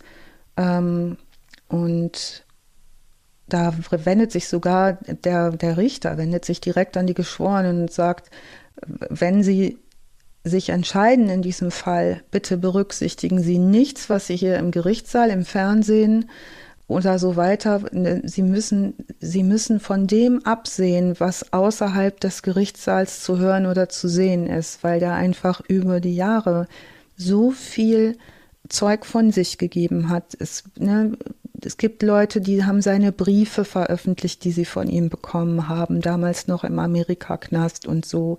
Da ist eine richtige Menge los. Der hat ja auch Fotos von sich verschickt und zwar ordentlich. Ne, das heißt, er hat auch selber schon von den USA aus dafür gesorgt, dass er, der hat wirklich, wie später dieser, ähm, den ich anfangs erwähnte, der Michael Darlehen geschrieben hat, der hat richtig Marketing in eigener Sache betrieben. Verrückt, aber. Und Erfolg gehabt damit, ne, scheinbar. Und Erfolg gehabt. Und was er jetzt vor Gericht abzieht, ist nochmal was, wo auch der Richter dann unterbricht. Und ähm, er, er, besteht darauf, dass er seine Opfer nicht töten wollte. Äh, wollte. Das glauben die Geschworenen nicht. Die verurteilen ihn auch wegen vorsätzlichen Mordes und sprechen ihn schuldig wegen Mordes und Totschlags. Und auch übrigens wegen, wegen Diebstahls. Ähm, dass der Generalstaatsanwalt Erik Merlung sagt in seinem, sagt ganz nüchtern, die Umstände, die Art und das Ausmaß der vom Angeklagten begangenen Verbrechen befinden sich äh, derartig in einem Bereich des Schreckens. Man kann nur als Gesellschaft darauf so reagieren, äh, dass man die richtigen Sicherheitsmaßnahmen durch Verhängung einer lebenslangen Haftstrafe durchführt. Sein Anwalt möchte nur 16 Jahre für ihn, so eine Zeitstrafe. Ähm, und ähm, er, sei, er nennt auch seine, seine Taten und Handlungen widerlich und gruselig, appelliert aber an Geschworene und Richter, sich damit zufrieden zu geben, äh, 16 Jahre zu geben. Ähm, vor Gericht geht so einiges nochmal ab, weil vor allen Dingen dann auch nochmal vorgeführt werden soll, wie er die Jungs ums Leben gebracht hat. Und dazu geben sie äh, im Gerichtssaal ihm eine Puppe, eine lebensgroße Puppe und er macht in so Wrestling-Manier vor, schmeißt sich da im Gerichtssaal auf den Boden und macht vor, wie er den Jungen ähm, den das Genick gebrochen hat und macht es so rabiat vor und findet es auch richtig gut anscheinend, das vorzumachen, dass er dieser Puppe den Kopf abreißt. Ähm, was dazu führt, das dass hilft der, ihm bestimmt äh, nicht. Nicht so wirklich, ähm, aber auch davon gibt es ein Foto und auch das ist die, eins der Fotos, die dann so starmäßig von ihm später die Runde machen, denn sein, ähm, sein Plan ähm, weiterhin äh, in einer, stark in Aufmerksamkeit zu kommen, der geht damit auf. Also es gibt natürlich Zeugen, die davon Fotos machen und ähm, es gibt auch später, als er in Haft geht, ähm, immer wieder ähm, Knastangestellte, Wärter, Leute, die ihn besuchen. Es sind relativ liberale Haftbedingungen. Also er darf viel Besuch empfangen. Er empfängt dann viel, viel Frauenbesuch. Er, es ist auch möglich, in äh, dänischen Knästen dann mit diesen Frauen allein zu sein. Er hat eine Menge Sex im Knast. Da gibt's, äh, wenn man da die dänische Presse nochmal auf Dänisch durchlesen möchte dazu, da gab es eine Riesendiskussion dazu. Es gab, als er dann verurteilt wurde zu lebenslang, ähm, gab es auch die Diskussion um die Einführung der Todesstrafe für solche Täter. Irgendwie gibt es die immer, ne? Ja, genau.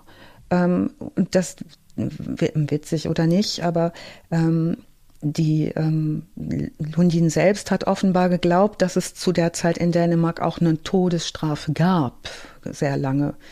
Ähm, also das, der war selber nicht so besonders firm, der war ja selber auch kein, ja, in, der sprach auch nicht besonders gut Dänisch mehr, ne? Der war ja sehr, sehr lange in den USA gewesen. Also da war eine, äh, eine richtige Menge los.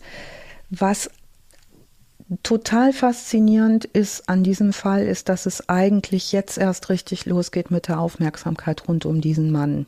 Ne, jetzt könnte man sagen, ja, das ist schlimm, der hat diese Frau umgebracht, der hat diese beiden Kinder umgebracht und vermutlich, das können wir nicht mehr beweisen, hat er auch seine Mutter nicht totgeschlagen, sondern auch vorsätzlich umgebracht. Ähm, dafür hat er seine Haftstrafe verbüßt. Aber die eigentliche Skandalgeschichte um diesen Mann geht jetzt erst los, weil er jetzt im Gefängnis aktiv wird und mit den Medien aktiv wird. Ich habe noch eine Frage zum, hat er sich denn mal geäußert, warum er die Kinder ermordet hat oder habe ich das verpasst? Ja. Also er äußert sich viel und gerne. Er äußert sich in Briefen mhm. an eine der vielen Frauen, die ihm schreiben. Er heiratet auch nochmal im Knast.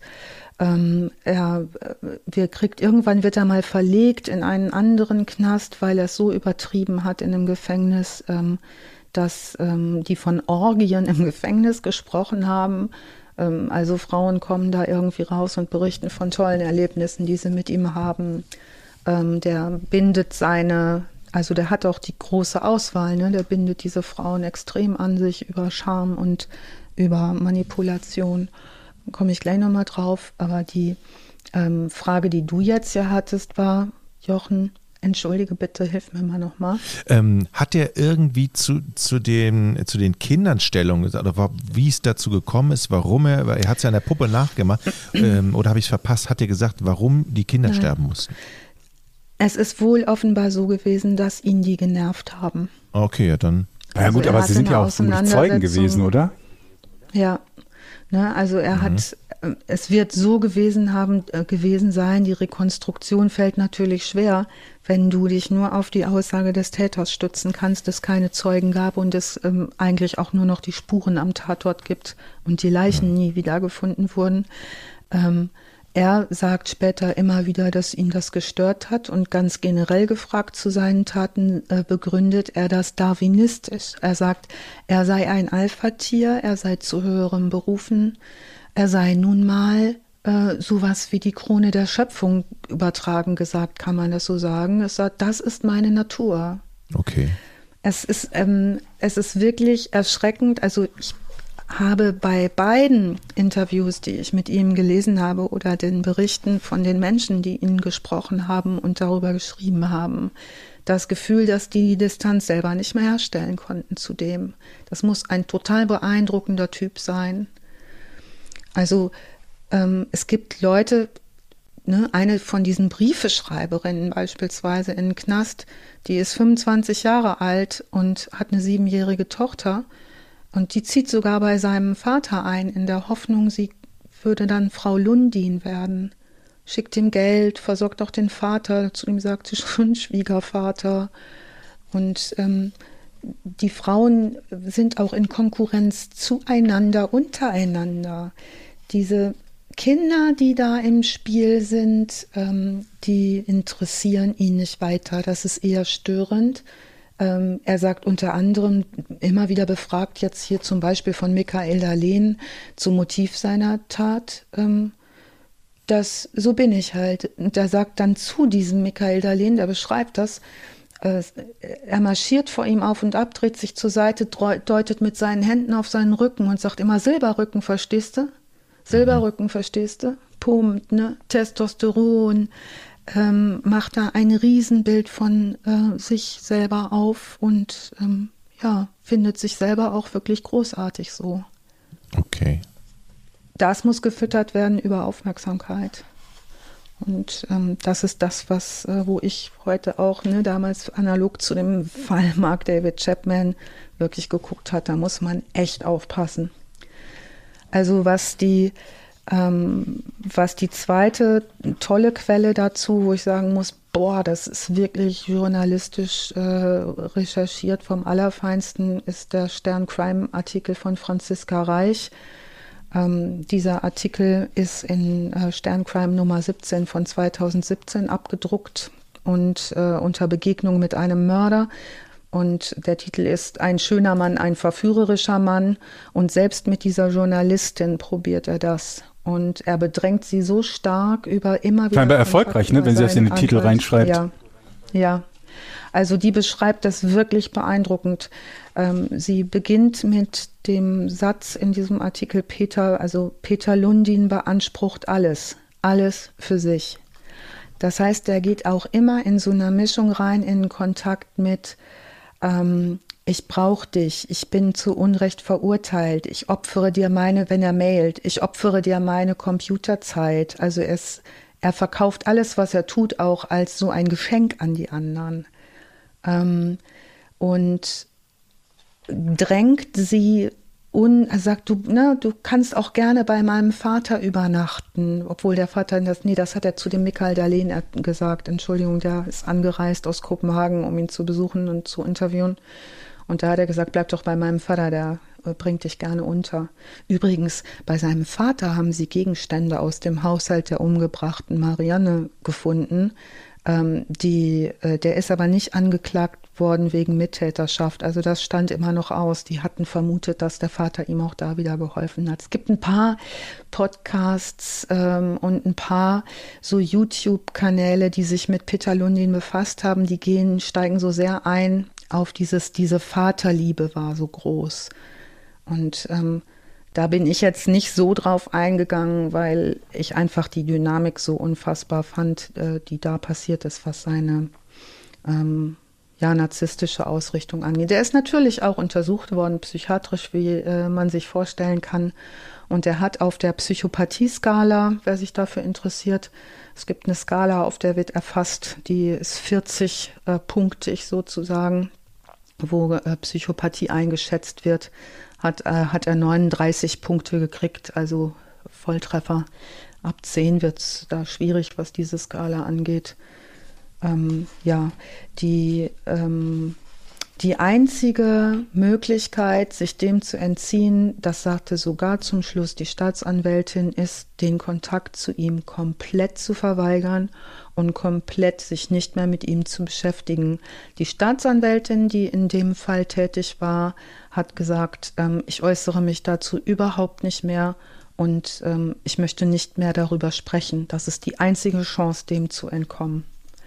Die Journalistin, die ihn interviewt hat, ähm, schreibt sehr eindrucksvoll, ähm, alles endet mit Bitterschokolade. Sie wird immer weiter gedrängt von ihm über seinen Anwalt. Sein Anwalt schreibt ihr, er soll, sie soll ihn anrufen, sie soll ihm mailen, wahrscheinlich, weil er den Anwalt bedrängt. Was ist mit der Journalistin? Die ist sehr, sehr hübsch übrigens auch.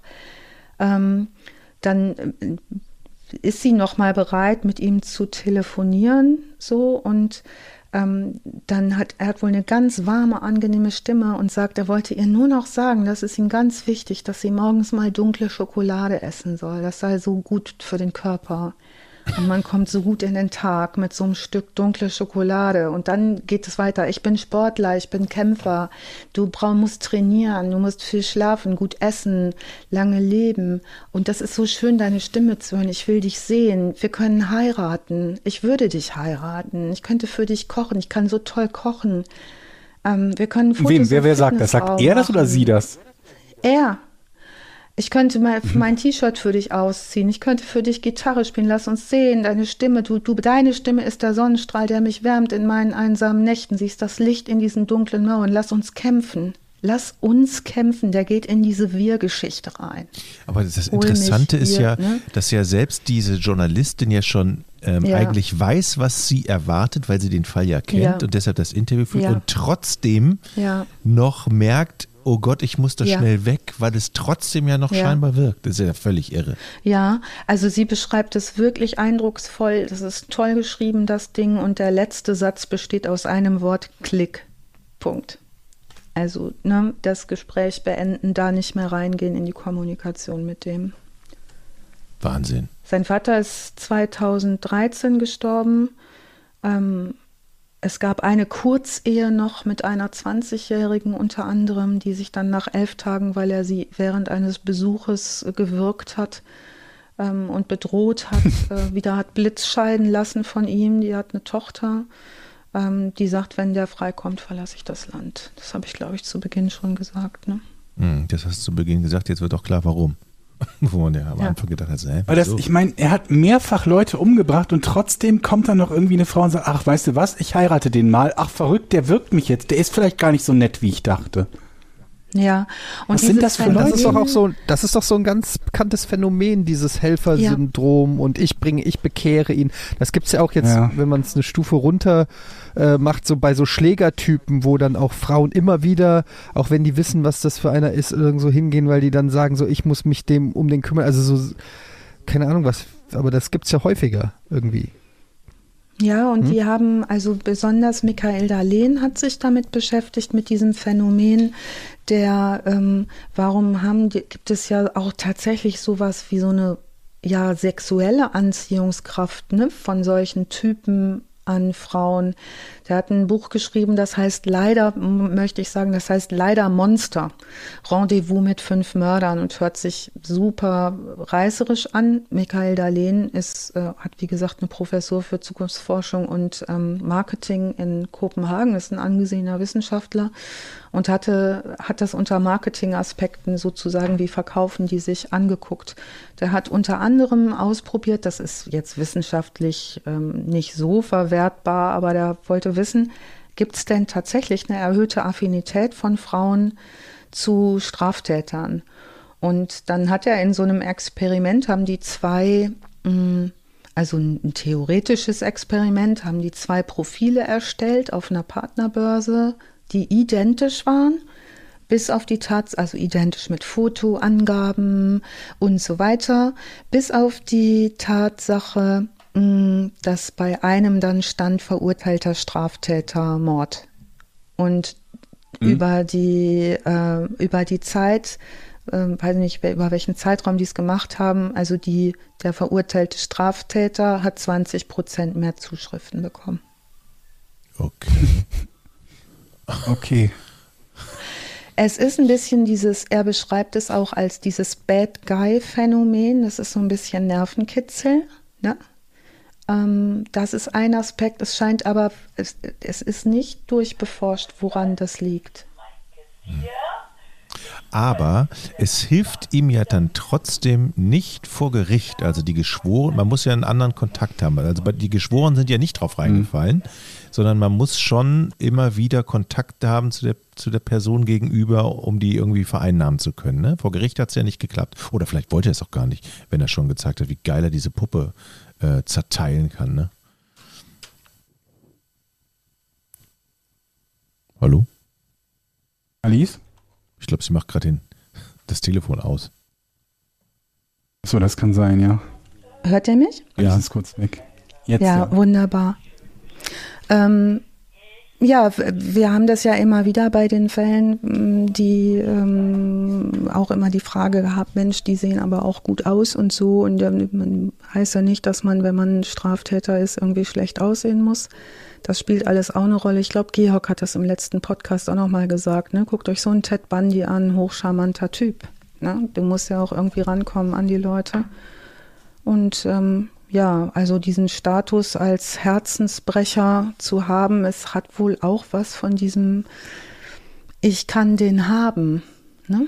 Und ich habe da was Besonderes. Es ist diese eine Frau, die mit ihm war. Äh, Aber wenn du halt sagst, dass ein, ein verurteilter Schwerverbrecher mehr Zuschriften bekommt als jemand, der das nicht hat. Das ist ja absurd. Das ist ja völlig absurd. Also, dass mhm. er welche bekommt, ist ja schon fast, fast absurd mhm. genug. Aber mehr, dass es ein Pluskriterium ist, da frage ich mich, ob das wiederholbar ist oder unter welchen, welchen Bedingungen dieses Experiment stattgefunden hat. Das kann doch nicht das, repräsentativ das, sein, das oder? Frag, das fragst du dich zu Recht. Also, die ähm, ähm, Kritik an diesem dieser Untersuchung geht auch genau in diese Richtung dass das einer äh, wissenschaftlichen Untersuchung, einer wissenschaftlichen Untersuchung, zumal es ja auch gar nicht sein Fachgebiet ist, dass es nicht nah genug kommt. Der hat es aus einem hohen Interesse, aus einem anderen Gesichtspunkt eigentlich äh, untersucht.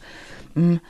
Ja. Hält natürlich, ist immer die Frage, ne, was hält stand, was hält nicht stand. Aber wenn man sich mal so in seinem eigenen, ich sage jetzt mal nicht mal Bekanntenkreis, aber in seinem Umfeld so umguckt, was man so kennt auch an Beziehungen, wo man sich manchmal fragt, sag mal, warum ist denn die Frau nicht schon ja. längst über alle Berge? Absolut, ja. Ne? So im Kleinen, kennt ihr das nicht? Mhm. Ja, kenne ich. Ich nicht, nee. So, man wird beleidigt, man, ne, also mit Beleidigung fängt es an und dann geht es immer weiter, ja. Also schlagen jetzt nicht, aber zumindest so schlecht behandeln, habe ich schon gehört.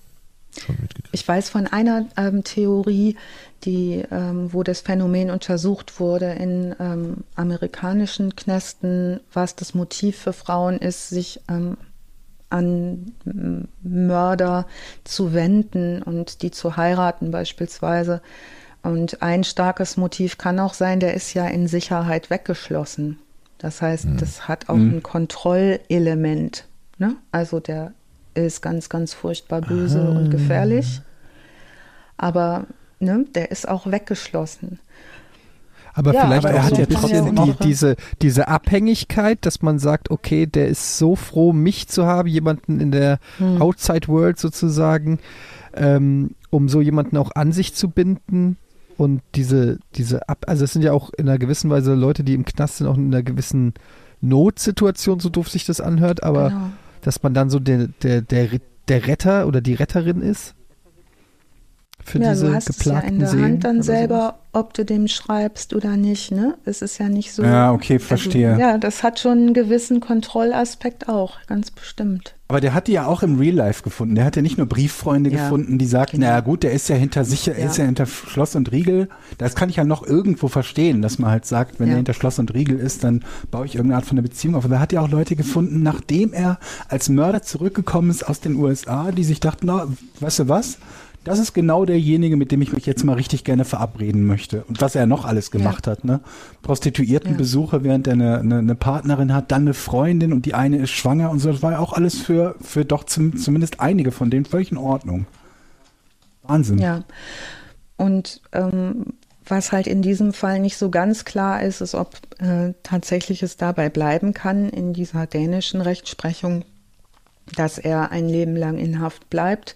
Ähm, er hat, es ist in Dänemark möglich, einmal im Jahr ähm, das in Frage zu stellen. Und normalerweise ist es so, dass bei einer lebenslangen Haftstrafe in Dänemark äh, das maximal 20 Jahre ist. Er ist nur seit 21 Jahren in Haft. Das heißt, er versucht natürlich auch immer wieder da in Revision zu gehen und rauszukommen. Ähm, und es wird immer wieder so begründet, dass er nicht rauskommt, weil die, mm, die dänische Gerichtsbarkeit der Auffassung ist, dass er viel zu gefährlich ist und dass er eine große Gefahr Haben die keine Sicherungsverwahrung? darstellt. Da bin ich jetzt, was das angeht, überfragt. Da habe ich nichts zu gefunden. Aber dieses, ich glaube, dieses Konzept des Urteils plus anschließender Sicherheitsverwahrung gibt es so dort nicht, sondern ähm, da gibt's, sind auch die Haftbedingungen ganz anders als bei uns. Die arbeiten mit ganz anderen, also der hat, es gibt gute Möglichkeiten für Täter in äh, dänischen Knästen. Du kannst da Sprachkurse machen, Musikinstrumente spielen, relativ frei dich bewegen innerhalb des Gefängnisses. Das kann er auch. Und, da spricht ja ähm, auch nichts gegen grundsätzlich. Nee, ne, spricht ja auch nichts dagegen. Ähm, in dem Fall ist es natürlich relativ gefährlich, weil es eine große Möglichkeit hm, gibt, dort in Kontakt auch mit Leuten zu gehen, viel Besuch zu bekommen, dass er immer wieder diesen Frauenkontakt ausspielt und sich damit auch in Szene setzt. Also er benutzt auch tatsächlich diese Frauen, mit denen er Kontakt, in Kontakt tritt, ähm, um über die Informationen an die Presse nach draußen zu geben über sich. Also er sagt zum Beispiel sein, er hat sich ja umbenannt, er heißt ja offiziell nicht mehr Peter Lundin, aber er sagt, das ist mein Markenname. Und wenn ich möchte, dass was über mich in der Presse steht, dann bin ich Peter Lundin. Ansonsten ähm, heiße ich halt so, wie ich mich habe umbenennen lassen. Okay.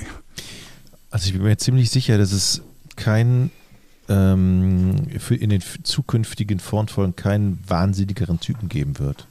Also der, der kommt mir ich, schon so total ja. irre vor. Also was ich jetzt gleich mache, das sag ich euch mal, weil ich bin wirklich nachts, gestern Nacht und ich habe das noch nie gehabt und beschäftige mich schwer mit solchen Fällen und relativ sachlich kann ich das. Ich bin gestern Nacht schweißgebadet aufgewacht und wusste nicht, wo ich bin und wer ich bin. Ähm, ich werde dieses Manuskript, es waren 36 Seiten, in meinen Schredder schmeißen. Ich werde wahrscheinlich einen Schamanen anrufen, sagen, räuchere bitte dieses Arbeitszimmer aus. So. Und ähm, Du hast doch, Angst, dass du, du ihm einfach näher an Dänemark. Du, du, hast Angst, dass du ihm möglicherweise doch verfällst, wenn du deine 36 Seiten ja. auf dem Tisch liegen lässt und immer ab und zu mal da reinguckst. Ah, vielleicht, ah, vielleicht ist er doch ein netter Kerl so.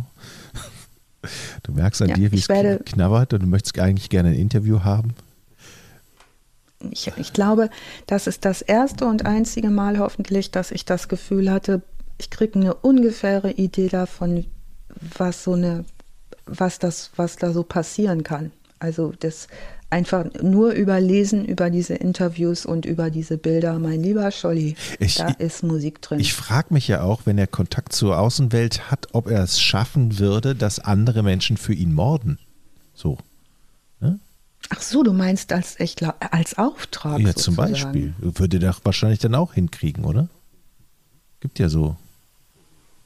Ja, okay. Ist nur so ein Gedankenspiel, aber. Da sind wir wieder bei. Ja, das geht ja für jeden. Also das kannst du jetzt jedem im Prinzip unterstellen, aber wenn der mit jemandem spricht und den dann motiviert oder die dann motiviert, den anderen zu ermorden, das ist jetzt reine, ne, reine Spekulation. Ja, wo, wobei das eine spannende Spekulation wäre, weil ja die Frage wäre, ist denn, ist denn sein Interesse tatsächlich zu morden sein Interesse ist eher Öffentlichkeitswirksamkeit. Ja, ich, ja, ich glaube also eher. ich glaube, dieses Morden passiert dem dann so. Ja. Silberrücken. Ne, so. Sil ja, das Lustige finde ich, dass sich, dass sich gefühlt alle mehr darüber aufregen, dass er sich inszeniert, als über die Morde selber. Das finde ich so absurd daran. Hm. Mhm. Und ihm ja, natürlich auch also diese, diese entsprechende. Plattform mhm. dann geben, ne? Ja, und deshalb ähm, wäre das wirklich cool, nicht mit dem Eindruck rauszugehen. Jetzt bietet sich das natürlich an bei so einer abgefahrenen Persönlichkeit. Ähm, aber die, ähm, sein Ruhmesstern in, wie man das auch immer nennen will, der ist im Sinken begriffen. Also diese hohe Aufmerksamkeit gibt es gar nicht mehr für ihn. Deshalb findet man auch relativ wenig über ihn.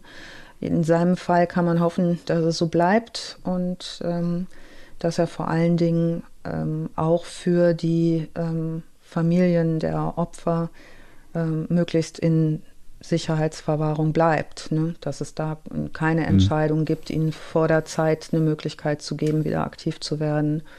Denn die Prognosen sind nicht besonders gut, die er hat. Also er behauptet selber, er sei in Therapie gewesen und sein Anwalt sagt auch, der ist irgendwie echt ein harmloser Mann. Der hat auch wieder geklagt, hat auch Journalisten verklagt und ähm, ist da schon sehr aktiv, ist aber selber mittlerweile auf, aus, nach eigener Aussage sehr vorsichtig, was er wem im Gefängnis sagt, weil jede Info halt auch nach draußen an die Presse verkauft wurde in der Vergangenheit, auch von Mitarbeiterinnen und mhm. Mitarbeitern des Gefängnisses laut seiner Aussage. Und das macht Sinn, wenn man hört, wie, ähm, wie viel Kohle das bringt. Er hat übrigens ja seine Autobiografie noch dann geschrieben. Die kam in den 2000ern dann irgendwann auch raus. Zu der Zeit, als der Michael Darlehen den interviewt hat. Das muss dann auch in den 16ern, 2016 rum gewesen sein, als das rauskam. Die habe ich zum Beispiel gar nicht mehr gefunden, diese Autobiografie. Ähm, vielleicht auch ganz gut so. Ähm, das hat er mit einer Co-Autorin, einer Journalistin zusammengeschrieben. Und dieses Buch hat er dem Michael Darlehen, der ihn getroffen hat, äh, zum Schluss geschenkt nach dem zweiten Interview und hat das Bild von der Co- ähm, Co, wie sagt man ja, Co-Schreiberin, ne? also die Journalistin, die mit ihm das geschrieben hat mhm. und für die Veröffentlichung gesorgt hat, Co-Autor, danke, Co-Autorin, da hat er das Bild mit dem Edding übergemalt und hat gesagt, hier reicht, wenn ich drauf bin, die ist hässlich. Okay. So ist er drauf.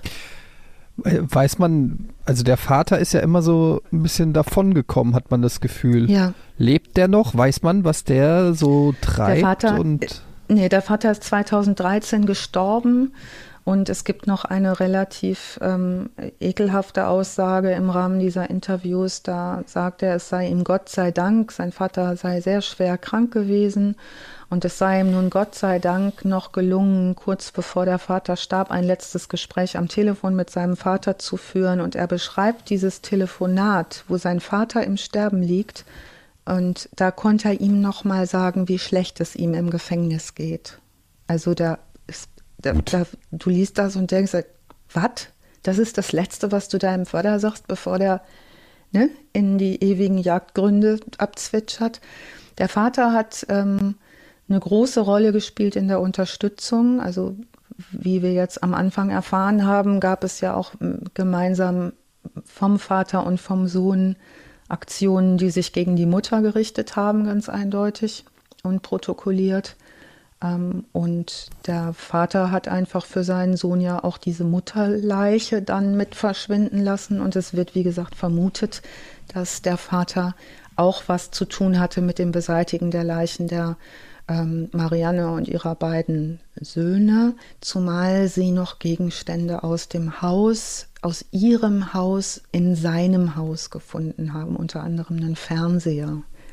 Also da wurde wohl noch mal angestrebt ein Verfahren wegen Diebstahls, aber nicht wegen Beihilfe zum Mord. Das konnten sie ihm nicht nachweisen. Mal gucken, ob ich heute Nacht schweißgebadet aufwache. Das ist ein völlig das absurder... Das kann nicht passieren, weil gleich mache ich das Ritual, dann mache ich hier den Schredder an Jochen und ist der weg, der Böse. Geiler Fall, auf, also das ist geil, also äh, Wahnsinn, wahnsinniger Fall, wahnsinniger Fall. Also äh, Puh. Und deshalb freue ich mich schon gemeinsam mit euch auf den nächsten. Mhm. Und Georg weiß, worum es geht, ne? Ja. Also ich weiß eine Auswahl von Fällen, die du mir gesagt hast. Welchen wir jetzt als nächsten hundertprozentig machen werden, bin ich mir noch nicht sicher. Aber der wird wieder so ein bisschen, naja, leichter kann man jetzt auch nicht sagen, aber da gibt es auf jeden Fall hm, noch das ein oder andere, wo man echt mal auch laut lachen kann. Das äh, war hm. jetzt heute, glaube ich, nicht so möglich. Ne? Weil, ja. Was sollten wir über den die ganze Zeit sagen, Georg, wenn es so schwer wird? Penisnase. Penisnase, ja. Peter Penisnase. Ja, aber also der ist, der kommt ja eventuell noch auf freien Fuß, ne? Also dieses Penisnase hat sich der Georg aus Düsseldorf ausgedacht. ich hab nix gesagt. Kann vorbeikommen. An der Stelle kann ich an der Stelle nur noch mal festhalten. Ja, vielen Dank, Alice, wieder für diese Wahnsinnsrecherche und die äh, tolle Aufbereitung. Es war, ich habe mich heute sehr zurückgehalten, ich habe aber wirklich gebannt, einfach nur wie so ein Hörspiel mir das angehört habe. Und ähm, wirklich, ja, man weiß dann auch gar nicht so, was man da groß sagen soll. Es ist irgendwie schockierend und ähm, immer wieder Wahnsinn, was so auch an kleineren, unbekannteren Dingen eben so passiert. Jetzt nicht immer diese Zodiac-Geschichten oder so, die eh jeder kennt und die so groß sind, sondern so wirklich so kleine Schicksalsschläge irgendwo am, am Straßenrand, sage ich jetzt mal. Und das ist echt manchmal fast schon schlimmer. Ja. Ähm, Gerade auch wenn es um Kinder geht oder so. Ich kann das mir kaum, seit ich selber Kinder habe, so früher war ich immer voll der Horrorfilm-Fan und so, aber seit ich eigene Kinder habe, ist es echt ähm, kaum zu ertragen. Aber trotzdem sehr, sehr spannend. Ähm, vielen, vielen Dank. Zwei Dinge finde ich, zwei Dinge, ja? kurz noch so, zwei Dinge finde ich, ja, ja, sorry, zwei Dinge finde ich wirklich bemerkenswert und war eigentlich wahnsinnig. A, erstmal, dass man solchen, solche Taten begehen kann, die ja unglaublich schrecklich war. Und B, dass es Leute da draußen gibt, die den noch feiern wie ein Popstar. So. Ende von mir, das äh, macht mich völlig irre gerade. Darüber nachzudenken, dass es Leute gibt, die dem Briefe schreiben und die sagen, was das für ein geiler Typ ist. Sorry, Eddie. Hm. Nee, alles gut. Ähm, ja, vielen Dank das war's mit ähm, Verbrechen ohne richtigen Namen für heute. Wir hören uns in zwei Wochen wieder. Ihr könnt gerne mal auf Spotify und so auch Porn, aber auch natürlich äh, Porn, wenn ihr Porn auch hört, Podcast ohne richtigen Namen, abonnieren. Ähm, da kann man ja auch irgendwie die ganzen Podcasts abonnieren und uns helfen, da in den True Crime Charts nach oben zu klettern. Ansonsten auch bei Apple Podcasts gerne mal einen Kommentar oder so hinterlassen. Das hilft auch immer. Und ja, dann vielen Dank fürs Zuhören und bis in zwei Wochen. Tschüss. Tschüss.